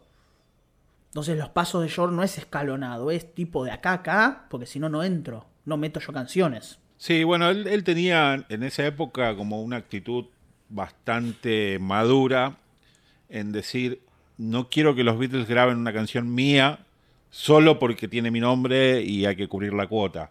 Eh, quiero aportar algo que, entre por, valor propio, ¿no? Que, bueno, es, es, bastante admirable esa actitud. Eh, porque él podría haber dicho, bueno, nada, metan una canción mía porque, porque sí, y no. Eh, dijo, vamos a meter algo mío porque realmente lo vale. si ves que, en For Sale no hay canciones de él, en Hard Night tampoco, te da una, pauta ¿no? de, que seguía este razonamiento. Eh, yo creo que la, explosión de, George, o el nacimiento, no explosión, la, explosión será mucho más adelante, pero el nacimiento del George compositor, para mí está en Revolver, pero esto es como, como la antesala, como, como ahí, como entrando en calor, ¿no? Diciendo, bueno, acá... Haciendo la entrada, haciendo la eh, entrada competitiva. Claro, yo eh, no sé si estoy tan de acuerdo con vos, para mí me parece que acá hay, hay, hay algo. Me parece que acá hay, hay, hay dos canciones, esta y la que vamos a hablar después, que me parece que, que ya muestran muchísimo. No, no, la, diferencia es, enorme al, a lo anterior. Eh, pero no sé si llegan al nivel todavía de, de las canciones de Johnny Paul. Esa es la, la, sensación que a mí me queda. En cambio, en Revolver sí, Taxman, por ejemplo, eh, es un, un, una canción que le pelea a cualquiera de las de, las de Lennon y McCartney. Pero bueno, nada, es discutible, está ahí, es uno u el otro, ¿no? Sí, no. Hay no, seis no. meses de diferencia. No, no, no, totalmente, totalmente, no hay, no hay diferencias. Eh, es una buena canción, eh, Think for Yourself. A mí por lo menos me gusta, me gusta. Eh, seguimos, seguimos, seguimos. Después de Think for Yourself viene The War, una Lennon a grandes rasgos, cantada por John. Y hablamos de Word, ya hablamos cuando hicimos el episodio de Lennon como escritor, Lennon como letrista Sí. en realidad, y la marcamos como, ¿te acordás? La proto All You Need Is Love. Otra de las canciones que funcionan como una especie de, de Canva, de, ¿cómo se llama? De paleta de pintor para lo que va a venir al futuro. Claro, líricamente sí. Por ahí no hablamos tanto de, de ella como musicalmente. Exacto. Eh, y yo siento esta canción como muy de su época, ¿no? Eh, Sí, re, boludo, sí, re. muy, re 65. muy agogó, ¿no? Muy de, de Batman bailando, haciendo su, haciendo pasito, el- ¿no? Su pasito, su pasito con los ojitos, haciendo el, el, Sí. Em, Claro, las, las vacas sagradas de, de la gente 86. Qué acuerdo de eso. Qué espectacular. Em, Y, pero es- esta canción como que me sugiere eso, ¿no? Bien eh, Swing in London, ¿no? Bien de, esa época de, de, los boliches, de, la- los pubs londinenses. eh, por, ese bajo juguetón, ¿no? El pianito. Es, como muy simple, pero que cada elemento encaja a la perfección. Y eh, a la vez, lo que ya dijimos, ¿no? Como que adelanta la temática de- del amor universal. sí, a, a mí yo tengo la sensación de que, de que es la primera vez que son conscientes del poder de voz que tienen. De lo que pueden decir, de que, de que su voz es un, tiene un impacto. Sí, a, a- a mí me, me da esa sensación, también me genera dudas de, de si lo estaban haciendo en serio o estaban tratando de, de como de imponer un personaje, ¿no? Bueno, ¿viste? Eso de, de- de spread the word, ¿no? De, divulga la palabra. Viste, como me suena un poco en joda, como diciendo, no, vamos a hacernos los profetas. Eh, pero que es atemporal, o sea, ¿a quién se lo podía ocurrir en ese momento esta cosa de, ¿no? del, del amor universal, del... del- Sí, sí, la palabra es el respuesta está en amor. el amor. Claro, era como muy avanzada. Sí, sí, es cierto. Estoy de acuerdo. Dicho sea de paso, es una canción promedio. Digamos, es la primera vez que bajamos un poquitito, un poquitito de nivel. Y a mí me gusta mucho, ¿eh? ¿Sí? por, la, por las armonías. eh, está como bien armada. Es como que, eh, si pensás en You Won't See Me, lo- cada elemento es como muy simple Bueno, sí. por sí solo, Sí, te entiendo. pero cuando mezclas todo, como que encaja perfecto. Sí, te entiendo. Eh, entiendo lo que sí, sí, sí. Podés decir que, que sí, que, que en comparación a las demás, según los gustos, podría ser que baje un poco, pero a mí me gusta mucho. Me gusta, pero un poco menos. Es una buena canción igual. Me parece que Lennon estaba como... Lennon dice que la primera vez que como que se dio cuenta es como en el momento en el cual... Nada, tipo como que empezó a darse cuenta que no, listo. la- por todos lados donde buscaba la solución para mí era el amor. Y salió una canción sobre eso. No mucho más que eso. Y fíjate que seguimos con Ah, esta perdón, cosa perdón. de Y, perdón, y lo que, lo que te iba a decir era que, que de alguna manera la letra explica una revelación. Explica un me di cuenta. Es. Bueno, eh, al principio. en la letra misma lo dice de, de- de los libros que leí, ¿no? Es, es como esa es como una frase un poco forzada, me parece a mí, de meterla en, en la letra, pero pero era algo que él quería que esté ahí, que él quería decirlo, quería que eh, que la gente supiera que era como lo que vos decís, una revelación, ¿viste? Pero también Descubrí pasa esto. algo que. ah, déjame que voy a buscar la letra para mí. Que es. Eh, para, ya te digo. Porque en algún momento. eh, él habla de eso que vos decís, tipo, eh, en todos lados donde iba escuchaba decir, como que de alguna manera él, esto es algo que a mí me llama la atención, lo que vos decís de los libros, en los buenos y en los malos libros que leí, pero que de alguna manera es, escuché un montón de lados y bueno, yo me asumo como que tengo la capacidad y el poder para poder decirlo. Eso es lo que a mí más me llama la atención de The World. Que se asume Lennon como una persona con poder para decir lo que quiera, pero se asume. Se da cuenta del impacto de su voz, o del impacto de su pensamiento, o de la posibilidad que él tiene el micrófono abierto para poder decir lo que quiera. Va a terminar en la respuesta es el amor, o somos más grandes que, que Jesús. Puede terminar en cualquiera de los dos lados, pero Ambas es como una conciencia. ¿Cómo? Ambas cosas ciertas, digo. ambas cosas ciertas, pero eh, es eso, para mí es la, es la realización de entenderse poderoso. Para bien o para mal, pero entenderse al fin. Y lo que te quería decir es que eh, seguimos esquivando la temática romántica, puramente romántica. Hasta ahora, ¿no? Hasta ahora que ahí tiramos toda la carne. De acá, el tipo, todo lo que no hicimos lo pusimos todo junto en este momento. La séptima canción del disco y la que cierra la cara A es una tal Michelle, que no sé si la escuchaste alguna vez. Michelle Mabel.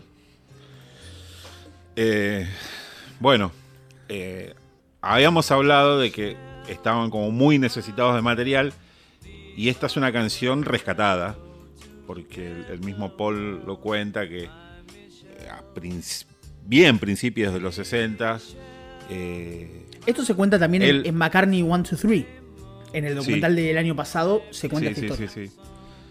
De que tenían este- él tenía esta melodía que le sonaba como muy francesa y, y en su imaginario era como que si, si me hago el francés voy a conseguir más chicas. O sea, básicamente, como, como dice el negro Dolina, que todo lo que hacen los hombres es para conseguir minas. Claro, exacto. El hombre fue a la luna solo por eso. Claro, sí, sí, sí, Eh, algo, algo parecido a eso. Pero que en el fondo también somos el personaje ese de Capuzoto que dice, no, no, no, yo nunca la pongo. Terminamos siendo eso después.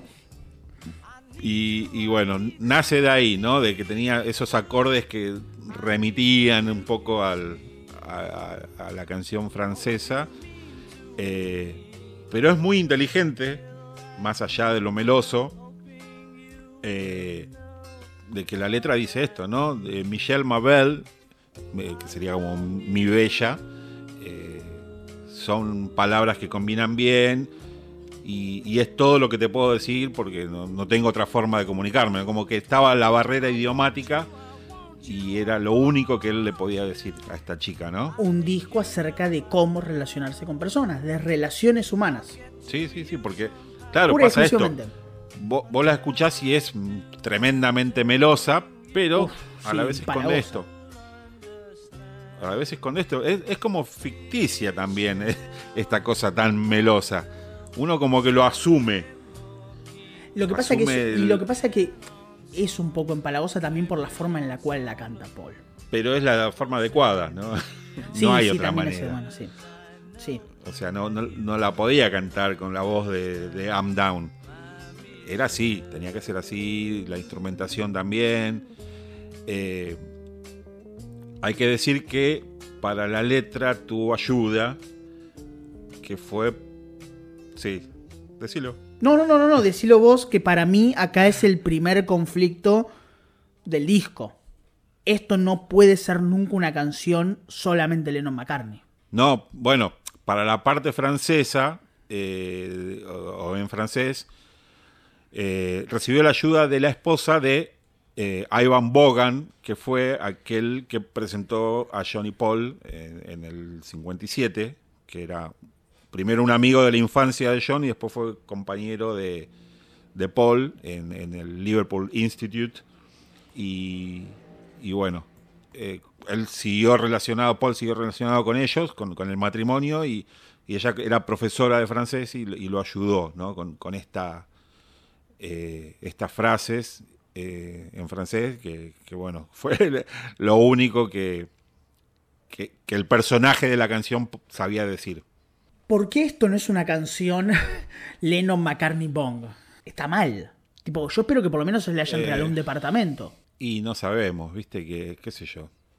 Eh, John, a, a su amigo, a, Peter Sh- Shotton, Pete Pete Shotton. Le puso un supermercado, por ejemplo. Viste, esas cosas no las sabemos. Arreglos sí. extrajudiciales. No, porque digo, porque es- está muy. eh, muy, ¿cómo se llama? Muy. eh, muy es, es la, es la parte central de la canción, casi. No es un aporte. Si, bueno, si lo que vamos a hablar en un ratito, cinco palabras a merecen un acreditado, ¿por qué estas dos palabras, que son mucho más importantes que las otras cinco, no claro. están? Pero bueno, el otro era un Beatle. Pero de hecho, Mal Evans eh, también aportó sus cosas por ahí. Eh, de hecho, se ve, vamos a volver a- al, al documental de Get Back, eh, cuando Paul está presentando Long and Winding Road y él le dice, "Bueno, en vez de waiting, ¿por qué no decís standing? Eh, como que Mal se tomaba esas libertades y opinaba y decía cosas, y algunas quedaban y otras no. Y Sí, tampoco no. nunca se lo acreditó. No, es, es cierto, es cierto. Lennon cooperó con el. cooperó con la parte media, el middle eight. El I love you, I love you, I love you. Eh, Ah, ahí me das pie para, para tirar un dato eh, random que no tiene nada que ver. Eh, esto del middle eight, ¿no? De, que era la forma que ellos tenían de, de nombrar el estribillo, lo que nosotros conocemos como estribillo. Eh, porque según el tipo de canción, middle eight viene a los ocho compases del medio. Pero no siempre eran ocho compases. a veces no eran ocho compases, no, según la canción. o menos. Pero ellos seguían diciéndole middle eight. Así como ellos no decían canciones, no decían songs, decían numbers. Porque Tengo un número. más- Eh, porque es como un poco más de, de la vieja escuela. Claro, como el vodevil, como el- la Exacto, cosa. un número, una ¿no? representación. eh, nada, datos así que no le interesan a nadie. Vengan, no, no, no, vengan, vengan, todo sirve, todo sirve. Eh, es un clásico, es una canción súper famosa. eh, Paul la tocó en vivo muchísimas veces, ya obviamente no forma parte del, del repertorio. Paul contó la historia 50 millones de veces, no una, 50 millones de veces. Y es esas canciones que tuvieron que rescatar porque, como decís bien vos, poco tiempo, las cosas, las cosas apuraban. Michelle se grabó, si mal no recuerdo, en la última sesión de grabación del disco y se hizo relativamente rápido, se hizo relativamente temprano. Rápido, mejor dicho. Pocas tomas. Y con mucha intervención de Paul. Eh, las voces mm, están como. hay como sobregrabaciones. Eh, hay varias guitarras. Pese a que suena como muy. Muy sencillo el arreglo, son varias guitarras haciendo lo mismo. Porque de hecho son eh, Paul, John y George. Los tres con guitarras acústicas. Y hay alguna eléctrica también ahí que, Sí, se- que también es de George. Bien mezclada. Exactamente. Nada, transmite un poco la atmósfera esa melosa, un poco balada, medio bolerito, un poco capturar esa idea media francesa romántica. Eh, ustedes piensen que, nada, los 60 son la explosión de muchísimas cosas relacionadas con el mundo francés, inclusive el cine. La Nouvelle Vague y todas esas cosas, Godard, Truffaut, Agnes Barda, toda esa gente hermosa. Toda surge en ese momento, hay como una especie de, de romanticismo sobre eso. Que al fin y al cabo a Paul y a John mucho no le importaba, lo único que querían era ver a Brigitte Bardot en películas. Básicamente. Eh, así que nada. ¿Y quién no? ¿Y quién no? Sí, por favor, qué mujer. Eh, nada, eso, Michelle, gran canción. Termina la cara A del disco, damos la vuelta del disco y nos encontramos con la, la primera canción de la cara B, que es la primera, única y exclusiva, Lennon, McCartney, Starkey. What Goes On. que en realidad era una canción de John que se dice que ya la habían intentado por la época de For Me to You, por ahí más o menos. Se sugirió como Eh. tercer o cuarto single de la banda para ver si aparecía por ahí. Sí, claro. Eh, y bueno, era como que la tenía ahí a medio hacer. Eh, no sé si hay aporte de Paul, pero bueno, obviamente al ser ellos una sociedad, todas las canciones eran Lennon McCartney. Exacto. Y ahí vienen las, las tres o cuatro palabras que dicen que aportó Ringo, por lo cual se lo acreditó. Eh, yo creo que también es, más que nada una movida como de prensa, como de, generar algo, ¿no? De generar un ruido, de decir, bueno, porque todos los Beatles eh, componen. Sí, y además porque eh, Ringo, más allá de no ser el Beatle que, componía, que musicalmente era el más, era, tenía un nivel de popularidad y un arrastre popular terrible. Ringo era el Beatle más popular en Estados Unidos, por ejemplo. o sea, la gente lo amaba en Estados Unidos a Ringo y recibía más cartas casi que cualquier otro. y todos porque esa simpatía, ese carisma que tenía Ringo funcionaba. Entonces, capaz que, como planteas vos, esto funciona así, comercialmente importante, sumaba unos numeritos para Ringo cada vez que sonaba What Goes On. Pero como canción, Martín, es para mí es que un, paso para atrás. Y sobre todo como apertura de cara. Para mí como apertura de cara es, es, un error. Yo creo que intentaron replicar eh, Act Naturally del disco anterior. El tema country, la guitarra de George entrecortada ahí. Floreos, claro. Eh, aparte el, trabajo de las guitarras a mí me parece como, como muy pretencioso y poco efectivo, ¿no?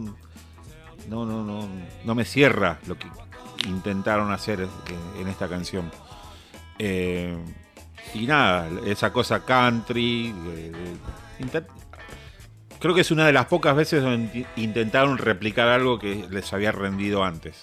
Sí, y que no tiene los mismos efectos que tiene Act Naturally. Me parece que Act Naturally funciona más por esta cosa naif que tiene la letra y por la forma en la que Ringo la canta y además por esa cosa de que se decía que Ringo era el mejor actor de los cuatro en las películas y bla bla bla. Entonces Act Naturally se configuraba muy bien en ese sentido. Eh, What's Goes On no pasa. Y otra vez reaparece acá la, temática del reclamo, ¿no? De, qué, pasa en, tu mente, qué pasa en tu corazón, creo que dice, ¿no? La, letra así. Y, ¿Por qué me tratas así? Sí, es, fácil para vos mentir, ¿viste? Como. No sé. ¿Qué te pasa, boludo? Estás tan Plantea como. claro, no, pero el reclamo es a una chica. Claro, sí, Te sí. vi el otro día de la mano con otro. O sea, ¿Qué pasó, viste? Vi, vi, vi, vi mi, eh. mi, futuro cold, es como decirlo frío, pero escapándose de mis manos el futuro, tipo, se me está yendo. Y bueno, muchas veces como que se le achaca esta canción a Ringo, ¿no? Eh, la canción de Ringo. No, es la canción de Ringo, es una canción de John. Ringo solamente canta. la cantó Ringo. Sí, Ringo solamente canta. What Goes On es pero una canción que para mí tiene ese gran problema del arranque que no, no, no funciona para mí como apertura de cara B. La segunda canción del disco, y acá nos metemos en un terreno mucho más potente, es Girl. Una, una Lennon, básicamente. Y otra vez un, un Paul, un Paul un John en esa beta de, loco, qué cantidad de canciones estás sacando. Norwegian Good, Nowhere Man, The World, eh, girl, estás en un nivel. Sos el Diego en el 86. Eh, sí, y, de nuevo, ¿no? La temática esquiva al, al romance, pese a que habla de una chica, pero eh, lo lleva a otro lugar, ¿no? De, mete, según él mismo, como un, un, precepto, una creencia del cristianismo, de de que para gozar hay que sufrir, ¿viste? Medio tanguera también la, esa cosa, ¿no? el que no llora no mama. Claro, pero que, te, enseñaron que primero tenés que sufrir y todo para alcanzar el, placer. Eh, y, es como que ronda esa idea, ¿no? La, la, letra de la canción. Eh, pero hay un montón de, lugares por, por donde analizarla porque es tremenda, ¿no? La, forma en que la canta John, eh, usa un montón de técnicas. La técnica. sí. la respiración que muchos eh, hacen como una referencia al- a, a la marihuana, ¿no? Esta cosa del, Al- del- del- claro. Eh, bueno, las armonías vocales ni hablar. Eh, hay, hay un montón de cosas para, para rescatar en la canción que es como que querés abarcar todo y, No, a mí me parece que lo más, difícil. lo más llamativo a mí me pasa con, con Girl es que mm, primero la, la- te voy a, voy a traer una cosa del recuerdo. La primera vez que, que recuerdo haber escuchado Girl me parecía tipo, bueno, es una balada. El primero que levantó mi oído fue ese solo de guitarra em, que tiene ese aire griego. ¿Viste? Tiene esa cosa, esa Sí. cosa griega y lo cual me, me- me hace pensar en tipo, no sé, no hay mucho tiempo entre, entre, entre Rubber Soul y, y Sorba el Griego, la película. ¿Qué relación hay ahí? ¿Qué relación hay entre Sorba el Griego, la canción, la película y este solo? Es, el Sorba el Griego es del 65, 64, fin del 64, principio del 65. Primero pienso en eso, o sea, yo no lo pensé en eso, pero me llamó la atención esa cosa griega y lo rastreo y pienso en eso inmediatamente. Y lo segundo que pienso es en, la- en- en las voces, en la voz de John y en, los coros, como bien vos decís, que son increíbles. Bueno, la, parte esta del solo que, que vos decís, eh, que sí, que tiene esa reminiscencia griega, eh, es una idea de Paul, de hecho creo que la tocó él, y, y está bueno como es- se mete con, con- o sea, como encaja con la otra guitarra que, que va solista, que Son va como guitarras- a tiempos, sí, una que va con notas más pegadas y otra más espaciadas. Eh, y funcionan perfecto. Y también esta cosa, ¿no? Como hablamos de- del citar, que a priori uno diría no encaja con Norwegian Good, pero termina encajando y, ya lo tenemos asumido así. Acá también vos decís mm, una cosa griega, ¿por qué en esta canción? Pero ahora es inconcebible Girl sin esa parte. Eh, y, yo creo que sí, que, remite mucho a, a Sorba griego y, no sé si Paul sacó la inspiración de ahí. Eh, puede ser, sí, puede ser. Lennon decía que Lennon decía que, que el girl era como esa cosa idea de la de medio una ensoñación de la mujer. Que era como medio por ahí. Lo cual me puede llevar a mí a pensar que es ensoñación de girl y, la, y, el, y el tit que se hace de coro, que básicamente tit, tit, tit es, tit, es teta. Vean. A George Martin le dijeron que estaban cantando Dit. Con Exacto, eso es espectacular. La cantidad de chistes, la cantidad de historias y anécdotas que hay relacionadas con ocultarle cosas a John Martin para que John Martin no se enoje o porque para que no sepa que se estaban drogando son hermosas, son mis anécdotas favoritas. Son, son espectaculares. Eh, me hace pensar en me hace pensar en eso, ¿no? Me hace pensar también en una idea de, de tipo la idea fija. Eh, Eran unos pibes, acá, Eran unos viste, pibes como hablamos de, jodiendo. de- Acá- de la madurez, acá demuestran acá están que son- boludeando. Están boludeando y, y- y se, se quieren reír a espaldas de- de- del mayor, ¿no? Del adulto. Eh, Y quieren poner un tema, y quieren poner un tema, quieren relajar un tema. Eh, eh, Girl igual vuelve a mostrar a, a este Lennon nuevo que tenemos. No, es otro Lennon. Es una, una etapa más profunda de Lennon. Es un Lennon pensando muchísimo lo que quiere decir. Después vamos a tener Lennon que no quiere pensar nada de lo que quiere decir. Pero acá lo tenemos muy concentrado en qué quiere y cómo lo quiere. Eh, sí, líricamente está como en llamas y, y, se sale siempre del molde y busca como el camino oblicuo. Otra cosa que pensaba eh, con respecto a lo que vos decías de, de girl, ¿no? De, de la chica. Fíjate, ¿no? Lo que son las épocas. Acá habla de la chica y en el 80 va a hablar de woman, de, la mujer, ¿no? Como la evolución, ¿no? El crecimiento. Y sí, sí, sí, obvio, sí, sí, sí es. Pero de alguna manera Lennon dice que también esto que yo decía, que la, la- la chica era como una cosa de ensoñación de la mujer ideal o de la forma del ideal.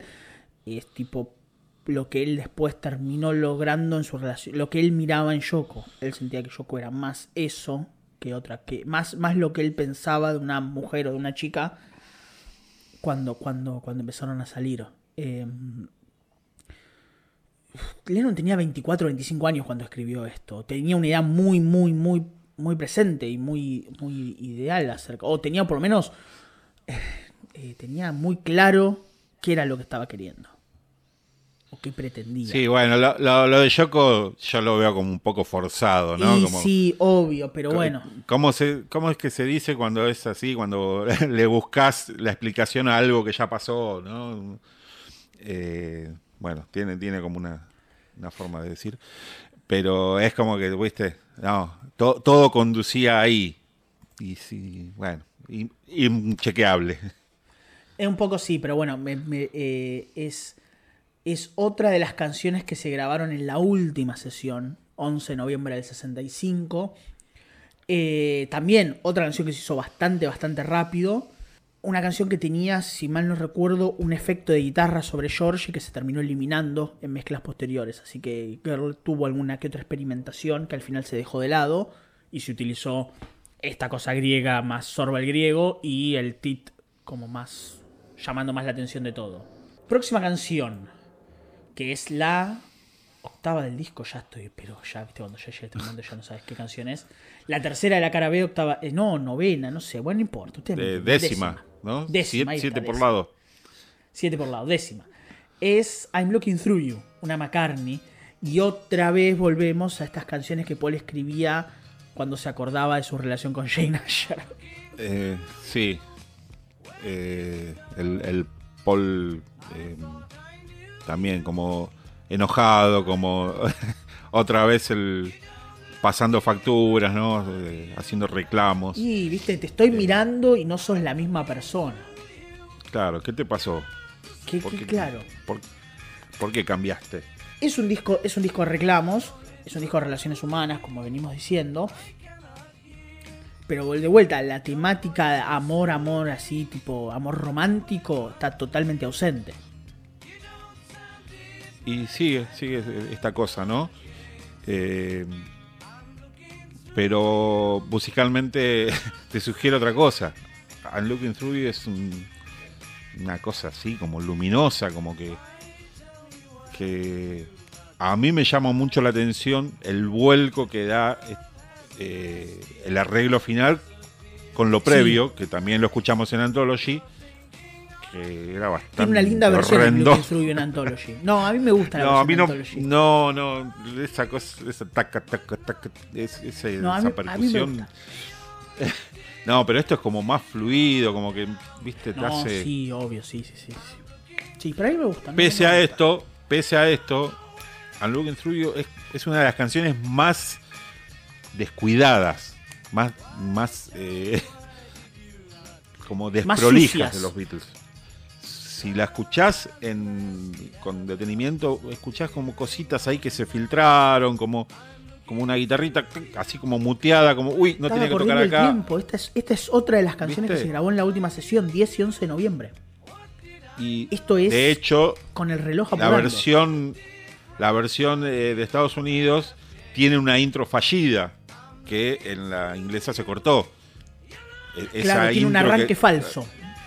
claro para dos segundos y arranca de nuevo Eh, así que te das cuenta como que, que fue así a, a los tumbos dicho esto es un temazo Dicho esto es un temazo, una doble voz de Paul grabándose, armonías de John solamente, eh, perdón, sí, de John, George no habla, no, no canta en esta canción. Eh, Ringo toca un Hammond acá, Sí. lo cual muestra el apuro en hacer esto. Está bien, no es muy, muy grande No. hace, pero, digamos, pero me refiero a que... No, no, no, pero a, que, a lo que me refiero es que tipo estaban medio ahí cortando clavos. Sí. Eh, de hecho, la, la percusión también es bastante particular, porque lo que suenan como palmas, en realidad se dice que eran una caja de fósforos. Eh, Es- exacto, es un matchbox. es lo que es tipo como alguien agitando Claro. un. ¿cómo Tipo shaker, Un- ¿no? Un. ¿Cómo se llama? Un tres patitos. ¿Cómo mierda se llama? Una, unos fósforos fragata. Fragata. unos fósforos fragata. Y después habrán dado vuelta a la caja y se habrán fijado cuál era el. ¿Te acordás que venían con adivinanzas? Con juegos para hacer con los fósforos. Ah, bueno. Ah, qué espectacular. Eh, faltaba el argentinismo.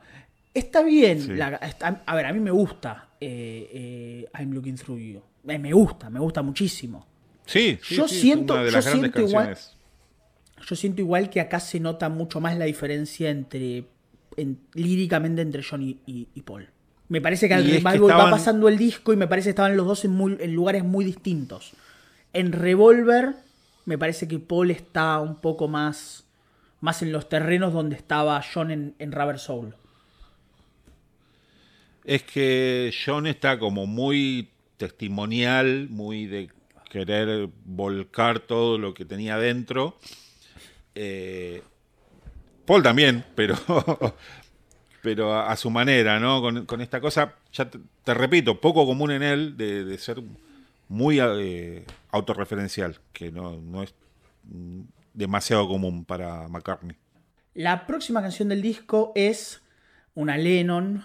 ¿Y qué Lennon? es In My Life. Una Lennon, te digo yo. Eh, ¿Por qué? A ver. Porque ha- hay un reclamo de paternidad ahí. Sí, sí, sí. Viene cruzado. Bastante polémico. ahí. Sí. Bueno, pero, pero en. ¿Cómo se llama? En Girl, Paul había argumentado que, que dos frases, la de Leisure y una más, la de Pleasure, la que dice Pleasure y la que dice Leisure, esas dos las había escrito él. O sea, las dos mejores frases de las canciones supuestamente las escribió Paul. Y acá también viene cruzado el, re- viene cruzado el reclamo. De vos hiciste esto, Eh, no, yo hice aquello. En realidad lo que dice Paul es que la melodía es de él. Es un poco más Paul, ¿no? Yo recuerdo haber leído esos informes inverosímiles de, de un análisis hecho con inteligencia artificial y qué sé yo, diciendo, llegando a la conclusión de que era el tipo de melodía más cercano a McCartney que a Lennon. Que Lennon Suena era como de frases más. cortas y, y- y poco. con poco. con poca distancia entre las notas y, y acá tenés un- una cosa un poco más compleja que era más propia de McCartney. ¿Viste? Es como que hay ¿Cuál es tu opinión? hay dos ¿Qué canciones, creo. eh, a ver, sabemos que la letra es, es de John porque está manuscrito, inclusive Sí. era como más, más eh, largo y. Largo, era más, poema. Era más poema Sí. que canción. Pero era como un poco más eh, contundente, más eh, preciso en los lugares que mencionaba. Sí, porque ¿no? aparecía Penny Lane, por ejemplo. Claro. Eh, acá es como más ambiguo, ¿no? Eh, habla de los amigos, de los, de los amantes. eh, pero la melodía, viste, es un poco discutible.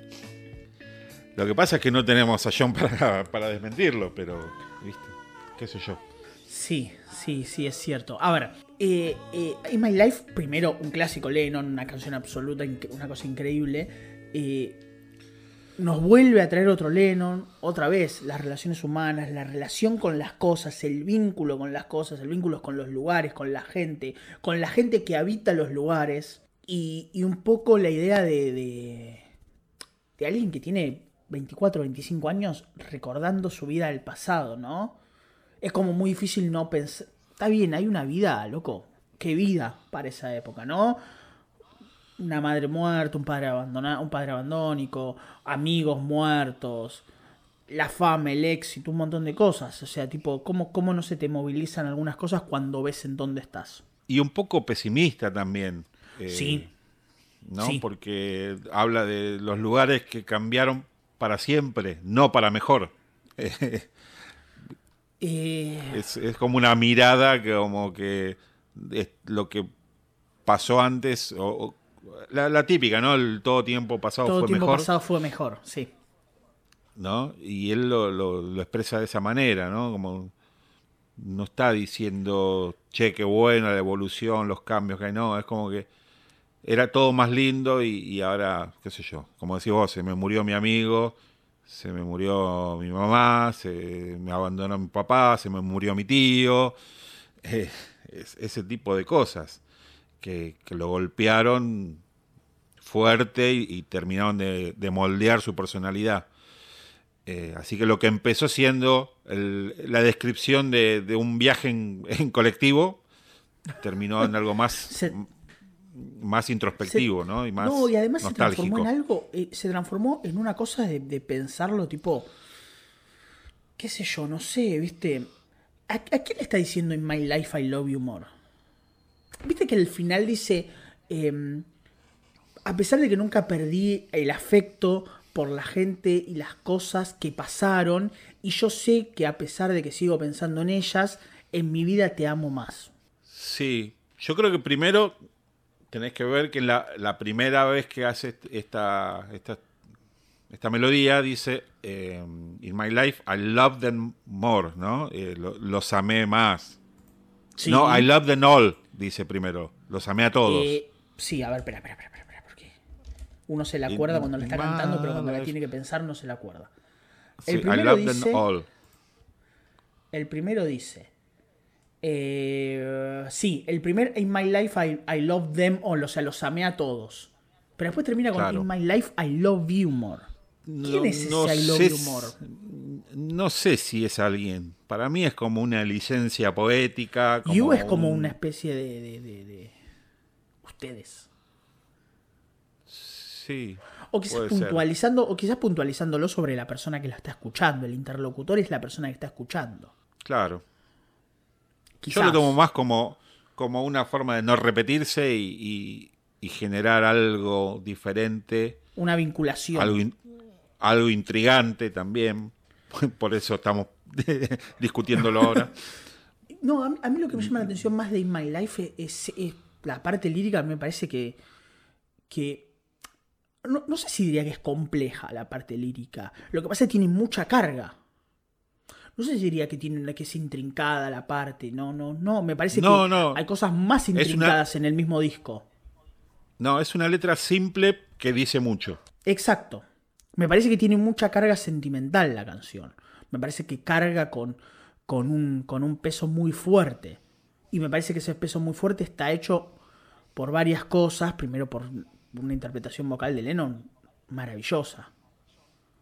Lennon se describe a sí mismo esta canción como la primera obra, como su primera canción propiamente dicho. Es exagerado, pero me parece que para Lennon no fue algo más. No, y seguramente, eh, me lo imagino, no lo sé, pero él hubiese querido hacer algo como más, más íntimo, más... Eh, así como pasaba con Help, que él decía que, bueno, la tuvimos que hacer comercial, la tuvimos que hacer rápida y con coritos. Yo creo que acá también, pese a que es un, trabajo extraordinario de ellos, eh, musical, pero a mí me da la sensación de que Lennon hubiese estado feliz hacerla solo con una guitarra acústica. Pero bueno, había que vestirla con el traje Beatle, ¿no? y ponerle las armonías y ponerle todo. Eh, lo que pasa es que. Pago cualquier cosa por un John solo en guitarra acústica cantando esto, lo que sea, que hay, ¿cuánto hay que pagar? No, terrible. Eh, pero bueno, tiene después todo, todo lo demás. Exacto, la canción cuando se viste también, cuando se viste de Beatle, como decís vos, esa sensación melancólica es más palpable, ¿no? También. Y te da como una sensación ambigua, ¿no? Porque lo tenés a él cantando así, todo nostálgico, y, y, escuchás la batería de Ringo trabada, que alguna vez lo hablamos, que es la, misma batería de Ana. Eh, y, los coros cuando entran eh, Paul y George. Y obviamente, bueno, lo que ya hablamos muchas veces, el, solo de piano de, George Martin con el, truquito. Grabado a, mitad de velocidad y acelerado pero que también le da e, e, esa textura, ¿no? De, de, que lo que hablamos al principio, de que nada suene, eh, no que nada suene igual, sino que buscarle una vueltita, buscarle algo diferente y que es como un, un, presagio de lo que va a venir después, ¿no? En, en, los discos siguientes. Sí, me parece también que, bueno, es una de las canciones de las cuales John se sentía como más orgulloso, ¿no? También. Sí. Me parece sí, que eran esas canciones dijo. a las que John le despertaba mucho más. Che, esto que dice me, me, me hace sentir orgulloso. Mira, si no me equivoco, cuando le preguntaron sobre sus canciones favoritas, él dijo Across the Universe, eh, esta y Strawberry Fields, o, o, mm, por ahí, por ahí anda. Eh, sí, My Life es, algo que no, no, no, no, no se puede creer. Me parece que no es, un es No sé si es un hit. Pero me parece que es esas canciones que calan hondo en el, fanático, ¿no? En el fanático le, gustan mucho más. Yo creo que sí, es como que eh, se le tiene como una estima eh, muy grande. A mí me causa una, una sensación rara, ¿no? Porque la escucho y digo, es sinónimo de Rubber Soul, pero a la vez me da la sensación de que podría estar en otro disco y no, no sería raro, no sonaría raro. Eh, No, es- estoy es de como una acuerdo. canción atemporal, no, no, no está como muy marcada en su tiempo. Así como decíamos The Word, por ejemplo, que es muy 65, esta podría estar en, no sé, hasta En Abbey Abbey Road, Road. te digo. Sí, Sí, Sí, sí, sí, totalmente. Eh, y eso tiene que ver también con la, con la, con una composición, con un uso de, de la parte musical mucho más relajada, ¿no? No tan signo de los tiempos. claro, sí, sí, es como atemporal, creo que es la palabra. Sí, sí, sí, sí, totalmente. Eh, próxima canción. Wait. Y acá es donde tenemos el pequeño truquito. Wait es de Help. Y es una canción que se quedó afuera de Help porque no se podía como resolver, como no se sabía bien qué hacer con Wait. Y cuando, la- cuando apuraban los tiempos, cuando faltaban minutos para, para, para adicionar, para que el árbitro adicione, salió Wait acá y dijimos, bueno, vamos a ver qué hacemos acá. Eh, y acá, así como hablábamos ¿no? de In My Life, eh, a mí esta canción no me suena a Help para nada. No. Será porque la- también lo tenemos incorporado de 40 años de escuchar el Rubber Soul, pero eh, es como que la siento muy de este disco. Eh, igual hay que decir que es un sobrante de Help, pero que se siguió trabajando acá en, en Rubber Soul. Sí. No, no Sí, estaba porque se terminada. guitarras. Se trabajó un poquito más. Claro. Eh, y, y te fijas que tiene el- ese pedal de volumen que, que está muy presente en Help, en, por ejemplo en I Need You, o en el single en Yes It Is, ¿no? Eh, Sí. a- ahí te remite un poco al, al pasado. Pero la, la melodía y, y la estructura de la canción es como bastante novedosa que en Help hubiese como desentonado un poco y acá se amalgama más con el resto de las canciones. Sí, me parece que se viste más de Rubber Soul. Se Sí, ponen guitarras, se ponen la, la pandereta, que es un instrumento que está muy presente en todo el disco. Y que para mí eso es una influencia muy grande de los Bears. Sí, eh, y es- acá creo que la canción como que la tiene más presente. Eh, termina llevando la- adelante la canción la pandereta, una, una locura. Una locura, sí, totalmente. Es una buena canción, igual nos gusta, está buenísima. Pero bueno, tampoco es de lo mejorcito del disco. Me parece que funciona bien como un relleno. Sí, y bueno, otra vez esta cosa de, de, de apelar a, lo que sea para, Para completar para ganarle, sí, para ganarle Para- al, al reloj y, y completar, ¿no? Décimo tercera canción del disco, ya estamos llegando casi al final. Tenemos la segunda canción de George, If I Need Someone. Otra de las canciones que se utilizaron para en vivo.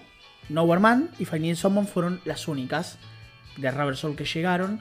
También hay que aclarar que If I Need Someone es la única canción propiamente George que sonó en vivo por los Beatles. Claro, porque las otras que hizo en vivo fueron covers. Hizo Roll Over Roll Beethoven, Over Beethoven y- y Everybody's y Trying to Be My Baby. sí, Exacto. así que Eh, es lo único que tenemos de George en vivo, porque ni siquiera en el, en el Rooftop Concert, en el concierto de la azotea, socató George. Así que quienes vieron a los Beatles en vivo solamente escucharon una canción de George. Alguna vez, que es If I Someone. Y acá tenemos la inspiración total y absoluta de los Bears. esa guitarra suena verse. Es una evolución de la influencia, como yo decía antes. Era a Night influenciando a los verse, los verse sí, explorando ese, ese Hard Day's Night y la vuelta hacia los Beatles. Eh, de hecho, George lo reconoció y dicen que mandó una copia del disco eh, a mm, el guitarrista de los Birds, eh, McGinn, A Roger McKean. sí, que en esa época usaba otro nombre, Jim. Jim McGinn. en esa Jim. McGinn. Y Básicamente, con la leyenda, gracias por ese, por esa gracias por ese riff. Gracias por esa intro. Básicamente, lo que más se acercan a, a If I Needed Someone son She Don't Care About Time y The Bells of Rimney.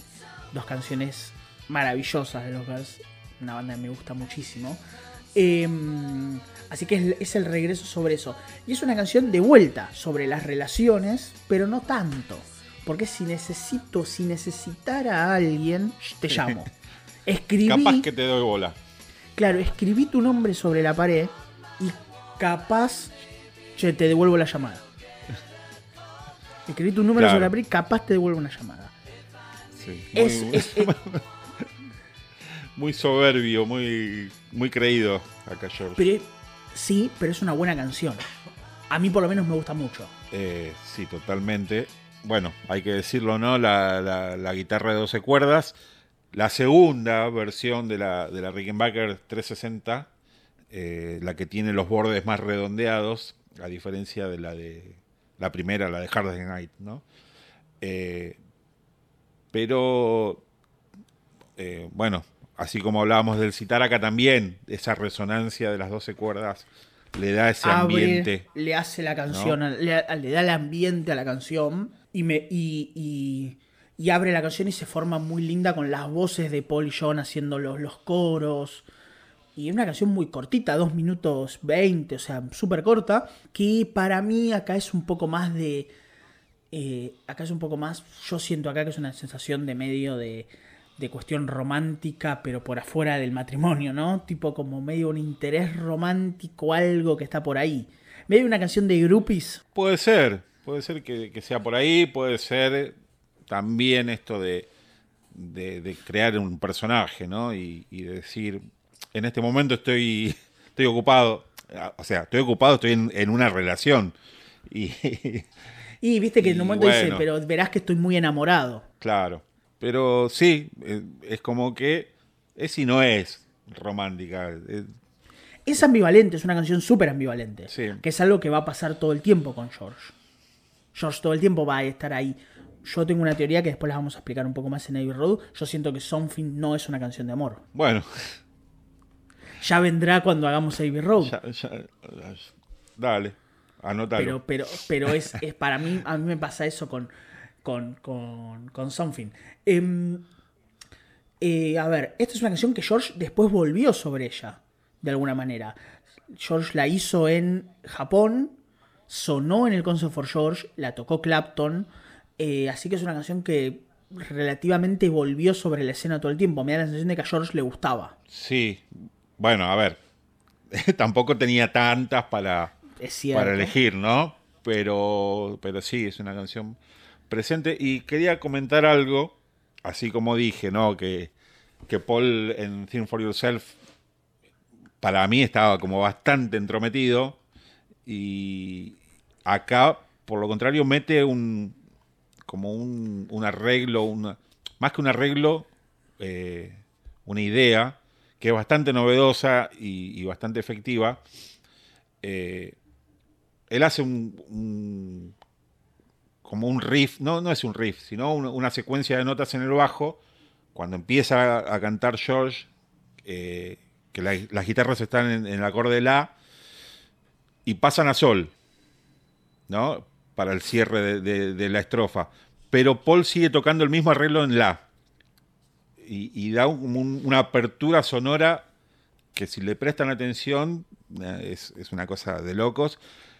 El mismo recurso lo va a usar en Got to Get You Into My Life, en este caso entre Donde él sigue Sol, en la misma. Sol y Fa, él sigue en Sol. Eh, así que acá, nada, punto para Paul en, en meter este, esta idea que queda bárbara. Sí, y otra canción con pandereta, el instrumento que todo el tiempo está volviendo. Eh, sí, sí, el, el- el disco más, más panderetero de. El disco más panderetero de la historia. Eh, cerremos el disco, cerremos Rubber Soul con Run for Your Life, la canción polémica, la canción que ya hablamos de Run for Your Life letra en el episodio sobre, sobre John como letrista. Y es la canción que cierra el disco y es la canción que culmina toda esta idea Rubber Soul y una canción que John odiaba profundamente. Eh, sí, bueno, ya, ya lo hablábamos un poco, pero eh, como siempre decimos, ¿no? Hay que tomar con pinzas esas declaraciones en caliente de John. eh, como que trató como de, de desmitificar por demás su- sus años con los Beatles. Estaba como muy enojado y, y todo había sido malo. Así como con Paul tenemos que tener cuidado de, de- de sus exageraciones. Eh, John con esta canción dijo, era una canción de relleno, no tiene valor, pero si vos mirás la- la- las sesiones de grabación, fue la primera que se grabó. O Exacto. sea que no era, no, no era no relleno. era un relleno. Porque no es que estabas desesperado por hacerla, es que en realidad, tipo, te interesaba hacerla porque no hubiese sido nunca la primera. La primera sesión, de hecho, esto es algo que yo iba a recordar, que yo iba a hablar. La primera sesión, que es el, 11, el 12 de octubre, tiene dos canciones: Run for Your Life y Norwegian Wood. Son las dos caras. Son las dos caras de John. Son las dos caras de- del disco casi esta cosa del reclamo, esta cosa del enojo, esta cosa de la relación y otra cosa del romance, de la aventura, de la cosa más sofisticada. Sí, Están ahí. Sí, totalmente. El 12 de octubre. Eh, y volvemos ¿no? a repetir eh, esa frase tan polémica. eh, está robada de otra canción. Está uh, robada de. Otra vez se cierra el círculo de una canción de Elvis, de Baby Let's, Let's Play House. Eh, Una Y- canción que escribió, no Elvis, creo que la escribió Arthur Gunther, si no me equivoco. sí, no, no, El- Elvis nunca compuso Elvis. una canción en su vida. No, Eh, no sabía. pero por si hace falta repetirlo, visto hoy es totalmente condenable, pero también hay que ser conscientes de que son convenciones de, de la época, y ya lo dijimos también, es- esto de eh, si me dejas me muero, no lo está, uno no lo está diciendo literal, o la típica serás mía, serás mío, eh, que es como son lugares comunes, de- posesiva. de- claro, que no necesariamente es, es posesiva, sino es- por ahí se le da como un tinte romántico, otra vez, condenable hoy, pero que son convenciones de, de- de la, de la forma de escritura de, de hace 60 años. Así Sí. que bueno.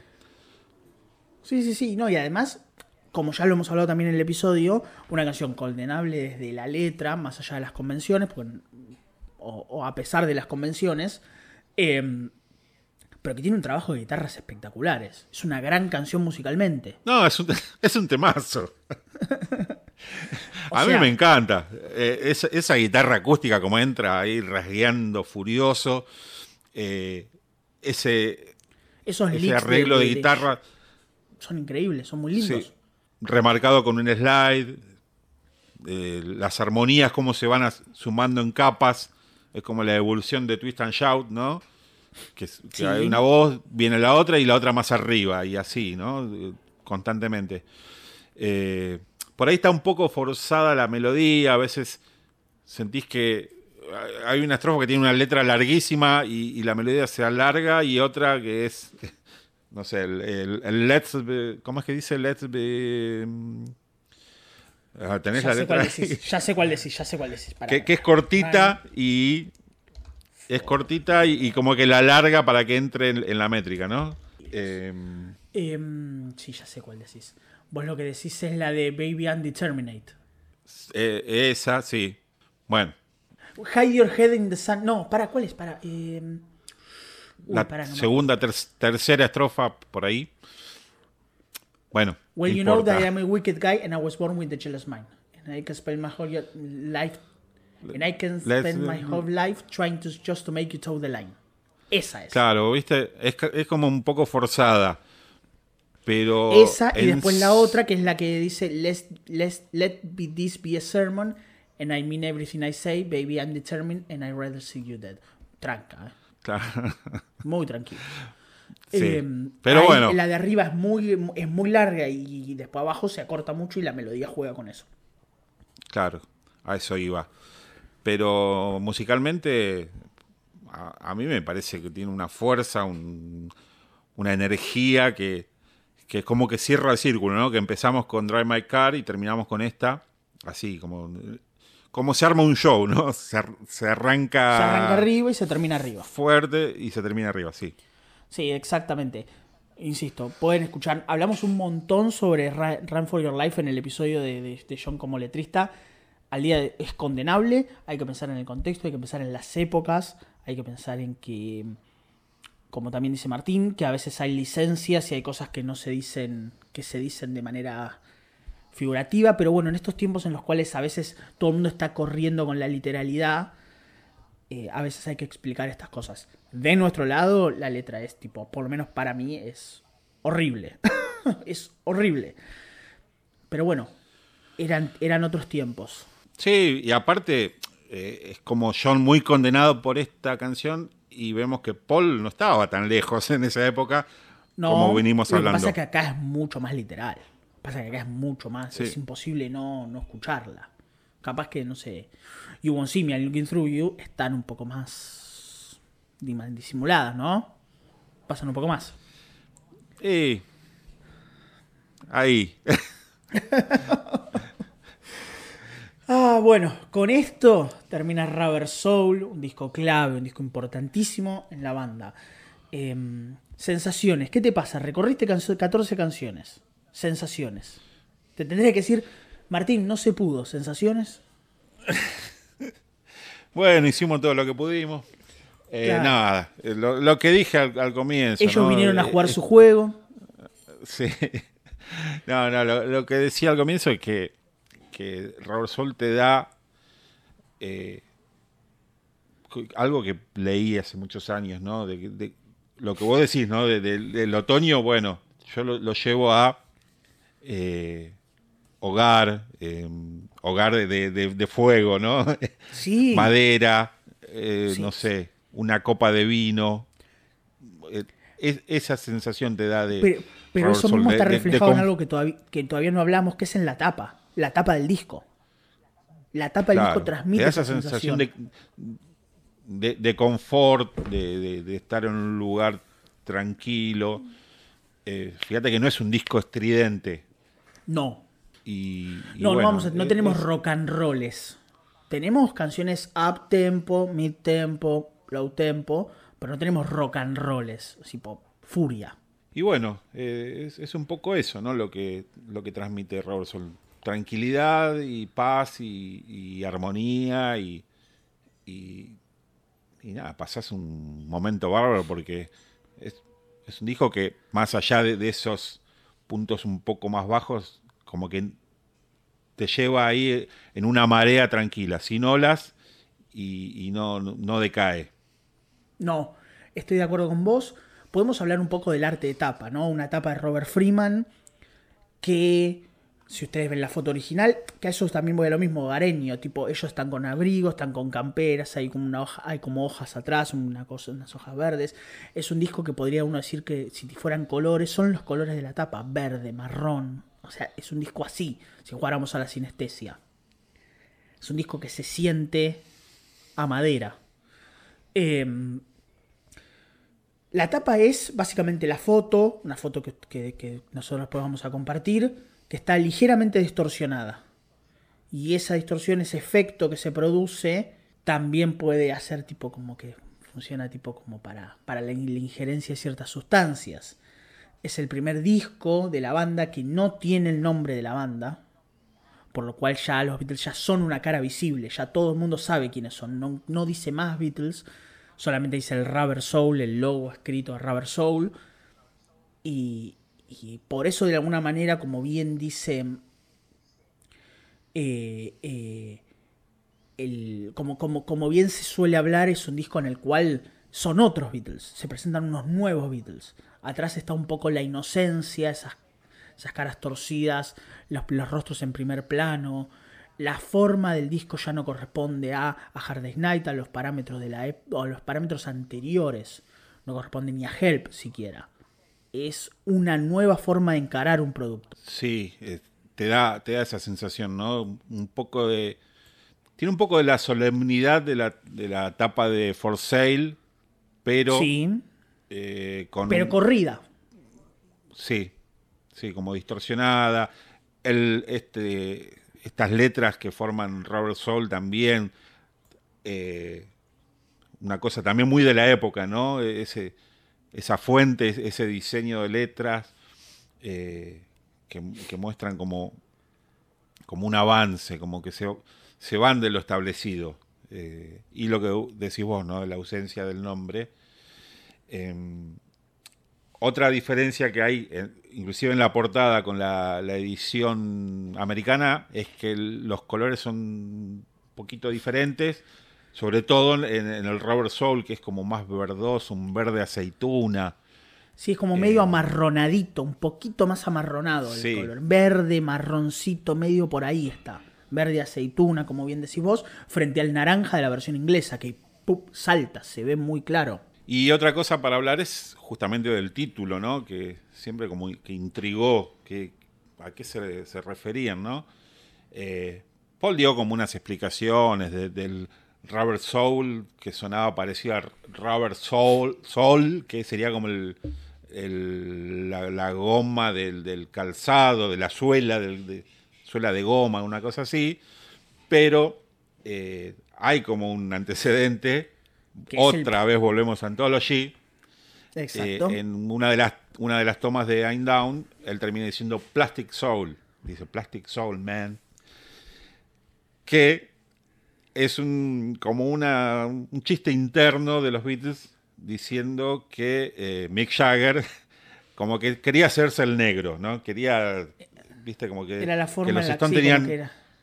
er- eran como que ellos querían ser más bluseros, más, más, más negros, eh, en el sentido de, de- de- de- esta cosa musical, ¿no? Y Paul decía Plastic Soul, ¿no? Como al- alma de plástico, como que el- un soul de plástico, como diciendo, son más blanco que, que la leche, no te hagas el negro. Eh, y era como una burla Bueno, y- sí, de, bueno, y eso se transformó en en Robert Soul. Eh, Rubber Soul es un disco clásico, clásico de la banda. Siempre está entre los nombrados como los más. Está entre los más nombrados por los fanáticos como su favorito. Está entre. Entre, de alguna manera, entre los más queridos por muchos fans. Es. Bueno, de hecho, nosotros, a ver, si para ser muy claros, pusimos tres discos clásicos y Beatle for Sale cuando tuvimos que hacer la elección del disco para que nuestros oyentes los elijan. Nuestros oyentes eligieron entre A Hard Day's Night, un, un disco amado por un montón de gente, Sgt. Peppers y Rubber Soul, y ganó Rubber Soul. O sea, no, no, no, no fue contra, no, no lo hicimos pelear contra Yellow Submarine y no sé, y Collection of Oldies and Goldies. Sí. Eh, lo hicimos pelear contra pesos pesados y ganó. Por lo cual, Rubber Soul significa muchísimo para los fanáticos y significa para muchísimas personas el disco favorito de la banda. Así que estamos acá con una carga potente. Claro, y, y visto desde, desde la perspectiva actual, ¿no? Eh, es como que decís, ok, hicieron Help, ya hablamos un montón de Help, eh, era como el paso lógico, y a su vez te da la pauta de que Revolver era la evolución lógica de, de Rubber Soul. Siempre como muy, muy emparentado con su época. Eh, pero Rubber Soul te da esto, de que es muy de su época, pero a la vez, no, no te diría que suena actual, pero que no desentona, porque al ser canciones puras, canciones muy influenciadas por la guitarra acústica, eh, muy de- así como orgánicas, eh, te da eso, de que la escuchás hoy y decís, la verdad que si un grupo actual graba este disco, y no sonaría mal. No, no, no, no sería una cosa. No, tendría un, esa beta vintage que, que, a veces es buscada. Sonaría como algo que lo podrían hacer, no, sé, no se me ocurre qué banda actual, pero, pero que no, no, no sonaría raro. Es, es un disco así como muy fresco. Sí, y esa frescura se siente constante, desde Drive My Car hasta Run for Your Life, y lo vuelve un disco al cual uno puede volver todo el tiempo, porque está lleno de clásicos, pues está lleno de temas muy reconocibles, pues está lleno de melodías, de temas que uno puede reconocer y que de alguna manera uno va viajando por el disco y uno va viajando con el disco y empieza a notar cómo ese disco empieza a, avanzar, como, como, como, a medida que avanza el disco, mejor dicho, uno empieza a notar por qué está valorado de esta manera, qué son los puntos en los cuales uno entiende la evolución de, John, como letrista, eh, Paul vocalmente, eh, las, melodías de Paul, la aparición de George en un nuevo mundo, eh, la influencia de la percusión, lo dijimos, este es un disco repleto de panderetas por todos lados, la experimentación, el piano de In My Life, el citar, hay un montón de cositas que están por ahí que que, hacen que el disco empiece a crecer o que, o que solamente el paso de la de canción tras canción a todo el mundo le haga levantar el oído y darse cuenta que está frente a algo muy distinto de lo que veníamos y muy distinto hacia lo que vamos. No va a haber otro, otro Rubber Soul. Quizás uno puede entender que no, no hay ningún otro disco, pero qué sé yo, no sé, Sgt. Peppers y Magical Mystery Tour se pueden agrupar. Revolver en algunos casos. Rubber Souls da la sensación de que es como más una isla, ¿no? En ese sentido. Yo, creo que eh, Rubber Soul es como el punto más alto de los primeros Beatles. Es como la evolución. Si vos agarrás los Beatles del trajecito y, el flequillo, y acá llegan a lo más alto. Es como que la, evolución total de, esa primera etapa ya con un pie afuera, que se va a dar también en revólver, y, va a pasarse totalmente del otro lado a partir de Pepper. Em, también me da la sensación de que es un disco que vos podés escuchar cuando decís, y no quiero escuchar los primeros, no quiero escuchar los clásicos de la Beatlemanía. Tampoco quiero lo, demasiado elaborado. Y, acá estás en el medio. La simpleza la, y tenés sensación. las canciones, claro, muy simples. Eh, a ver, simples en los estándares Beatles, ¿no? Obvio. Pero sin la complejidad y sin la cosa rara. Eh, y, bueno, creo que este es el punto eh, ideal. Sí, sí, sí, sí, estoy de acuerdo. Para cerrar, el clásico, favorita, menos favorita. Ya sabes cuál es mi favorita, You Won't See Me. Y está difícil, está difícil porque ya venimos diciendo que, es un, disco muy parejo. De hecho, no pensé cuál va a ser la, canción que elija y podría ser muchas de ellas. Y, y voy a ir con, la obvia, voy a elegir In My Life, porque, porque sí, por todo lo que dijimos. Menos favorita. Yo voy por... Es difícil, loco, ¿eh? Es re difícil. Vamos por What Goes On. Para mí es la única que está un paso más atrás del resto. Sí, y sí, yo concuerdo.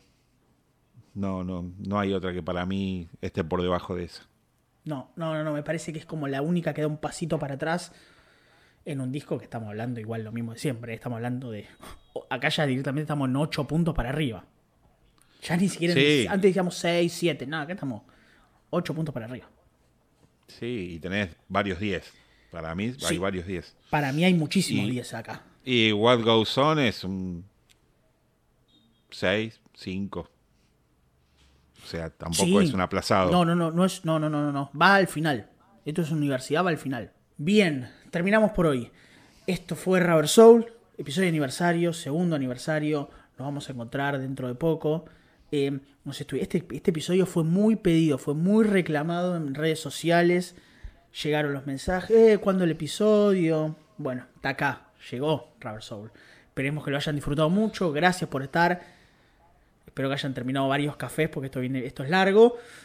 Y espero que lo hayan disfrutado por sobre todas las cosas. Así que recuerden, la revista de Martín Glasonion Revista en Facebook, Instagram, arroba Glasonion Podcast, seguirnos y las cinco estrellitas en Spotify, en Google, en Apple o en donde quieran que ustedes escuchen podcast, que estamos en todas las plataformas.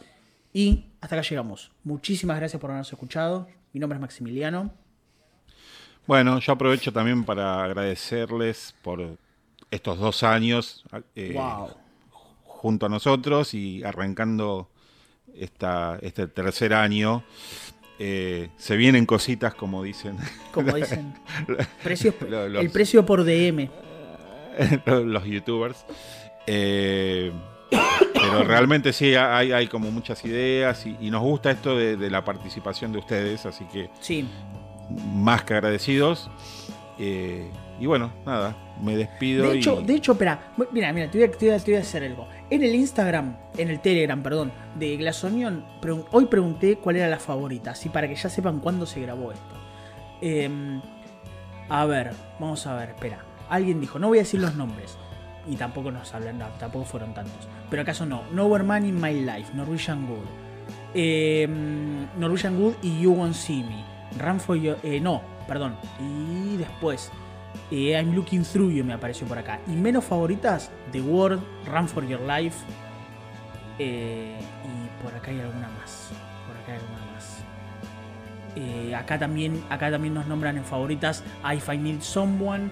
se preguntan por qué nadie nombra a Michelle. Bueno, pero viene más o menos por ahí las cosas. Son como hay muchos clásicos, lo que yo, lo que yo vengo diciendo.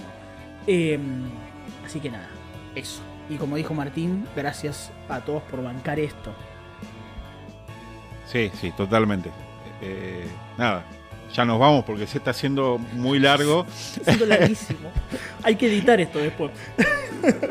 sí. Em, nada, ya está. Bueno. Cerralo vos, Martín. Cerralo vos que nunca cerrás ningún episodio. bueno, nada, gracias a todos. Acá Martín y nos vemos la próxima. Chau, chau. Chau.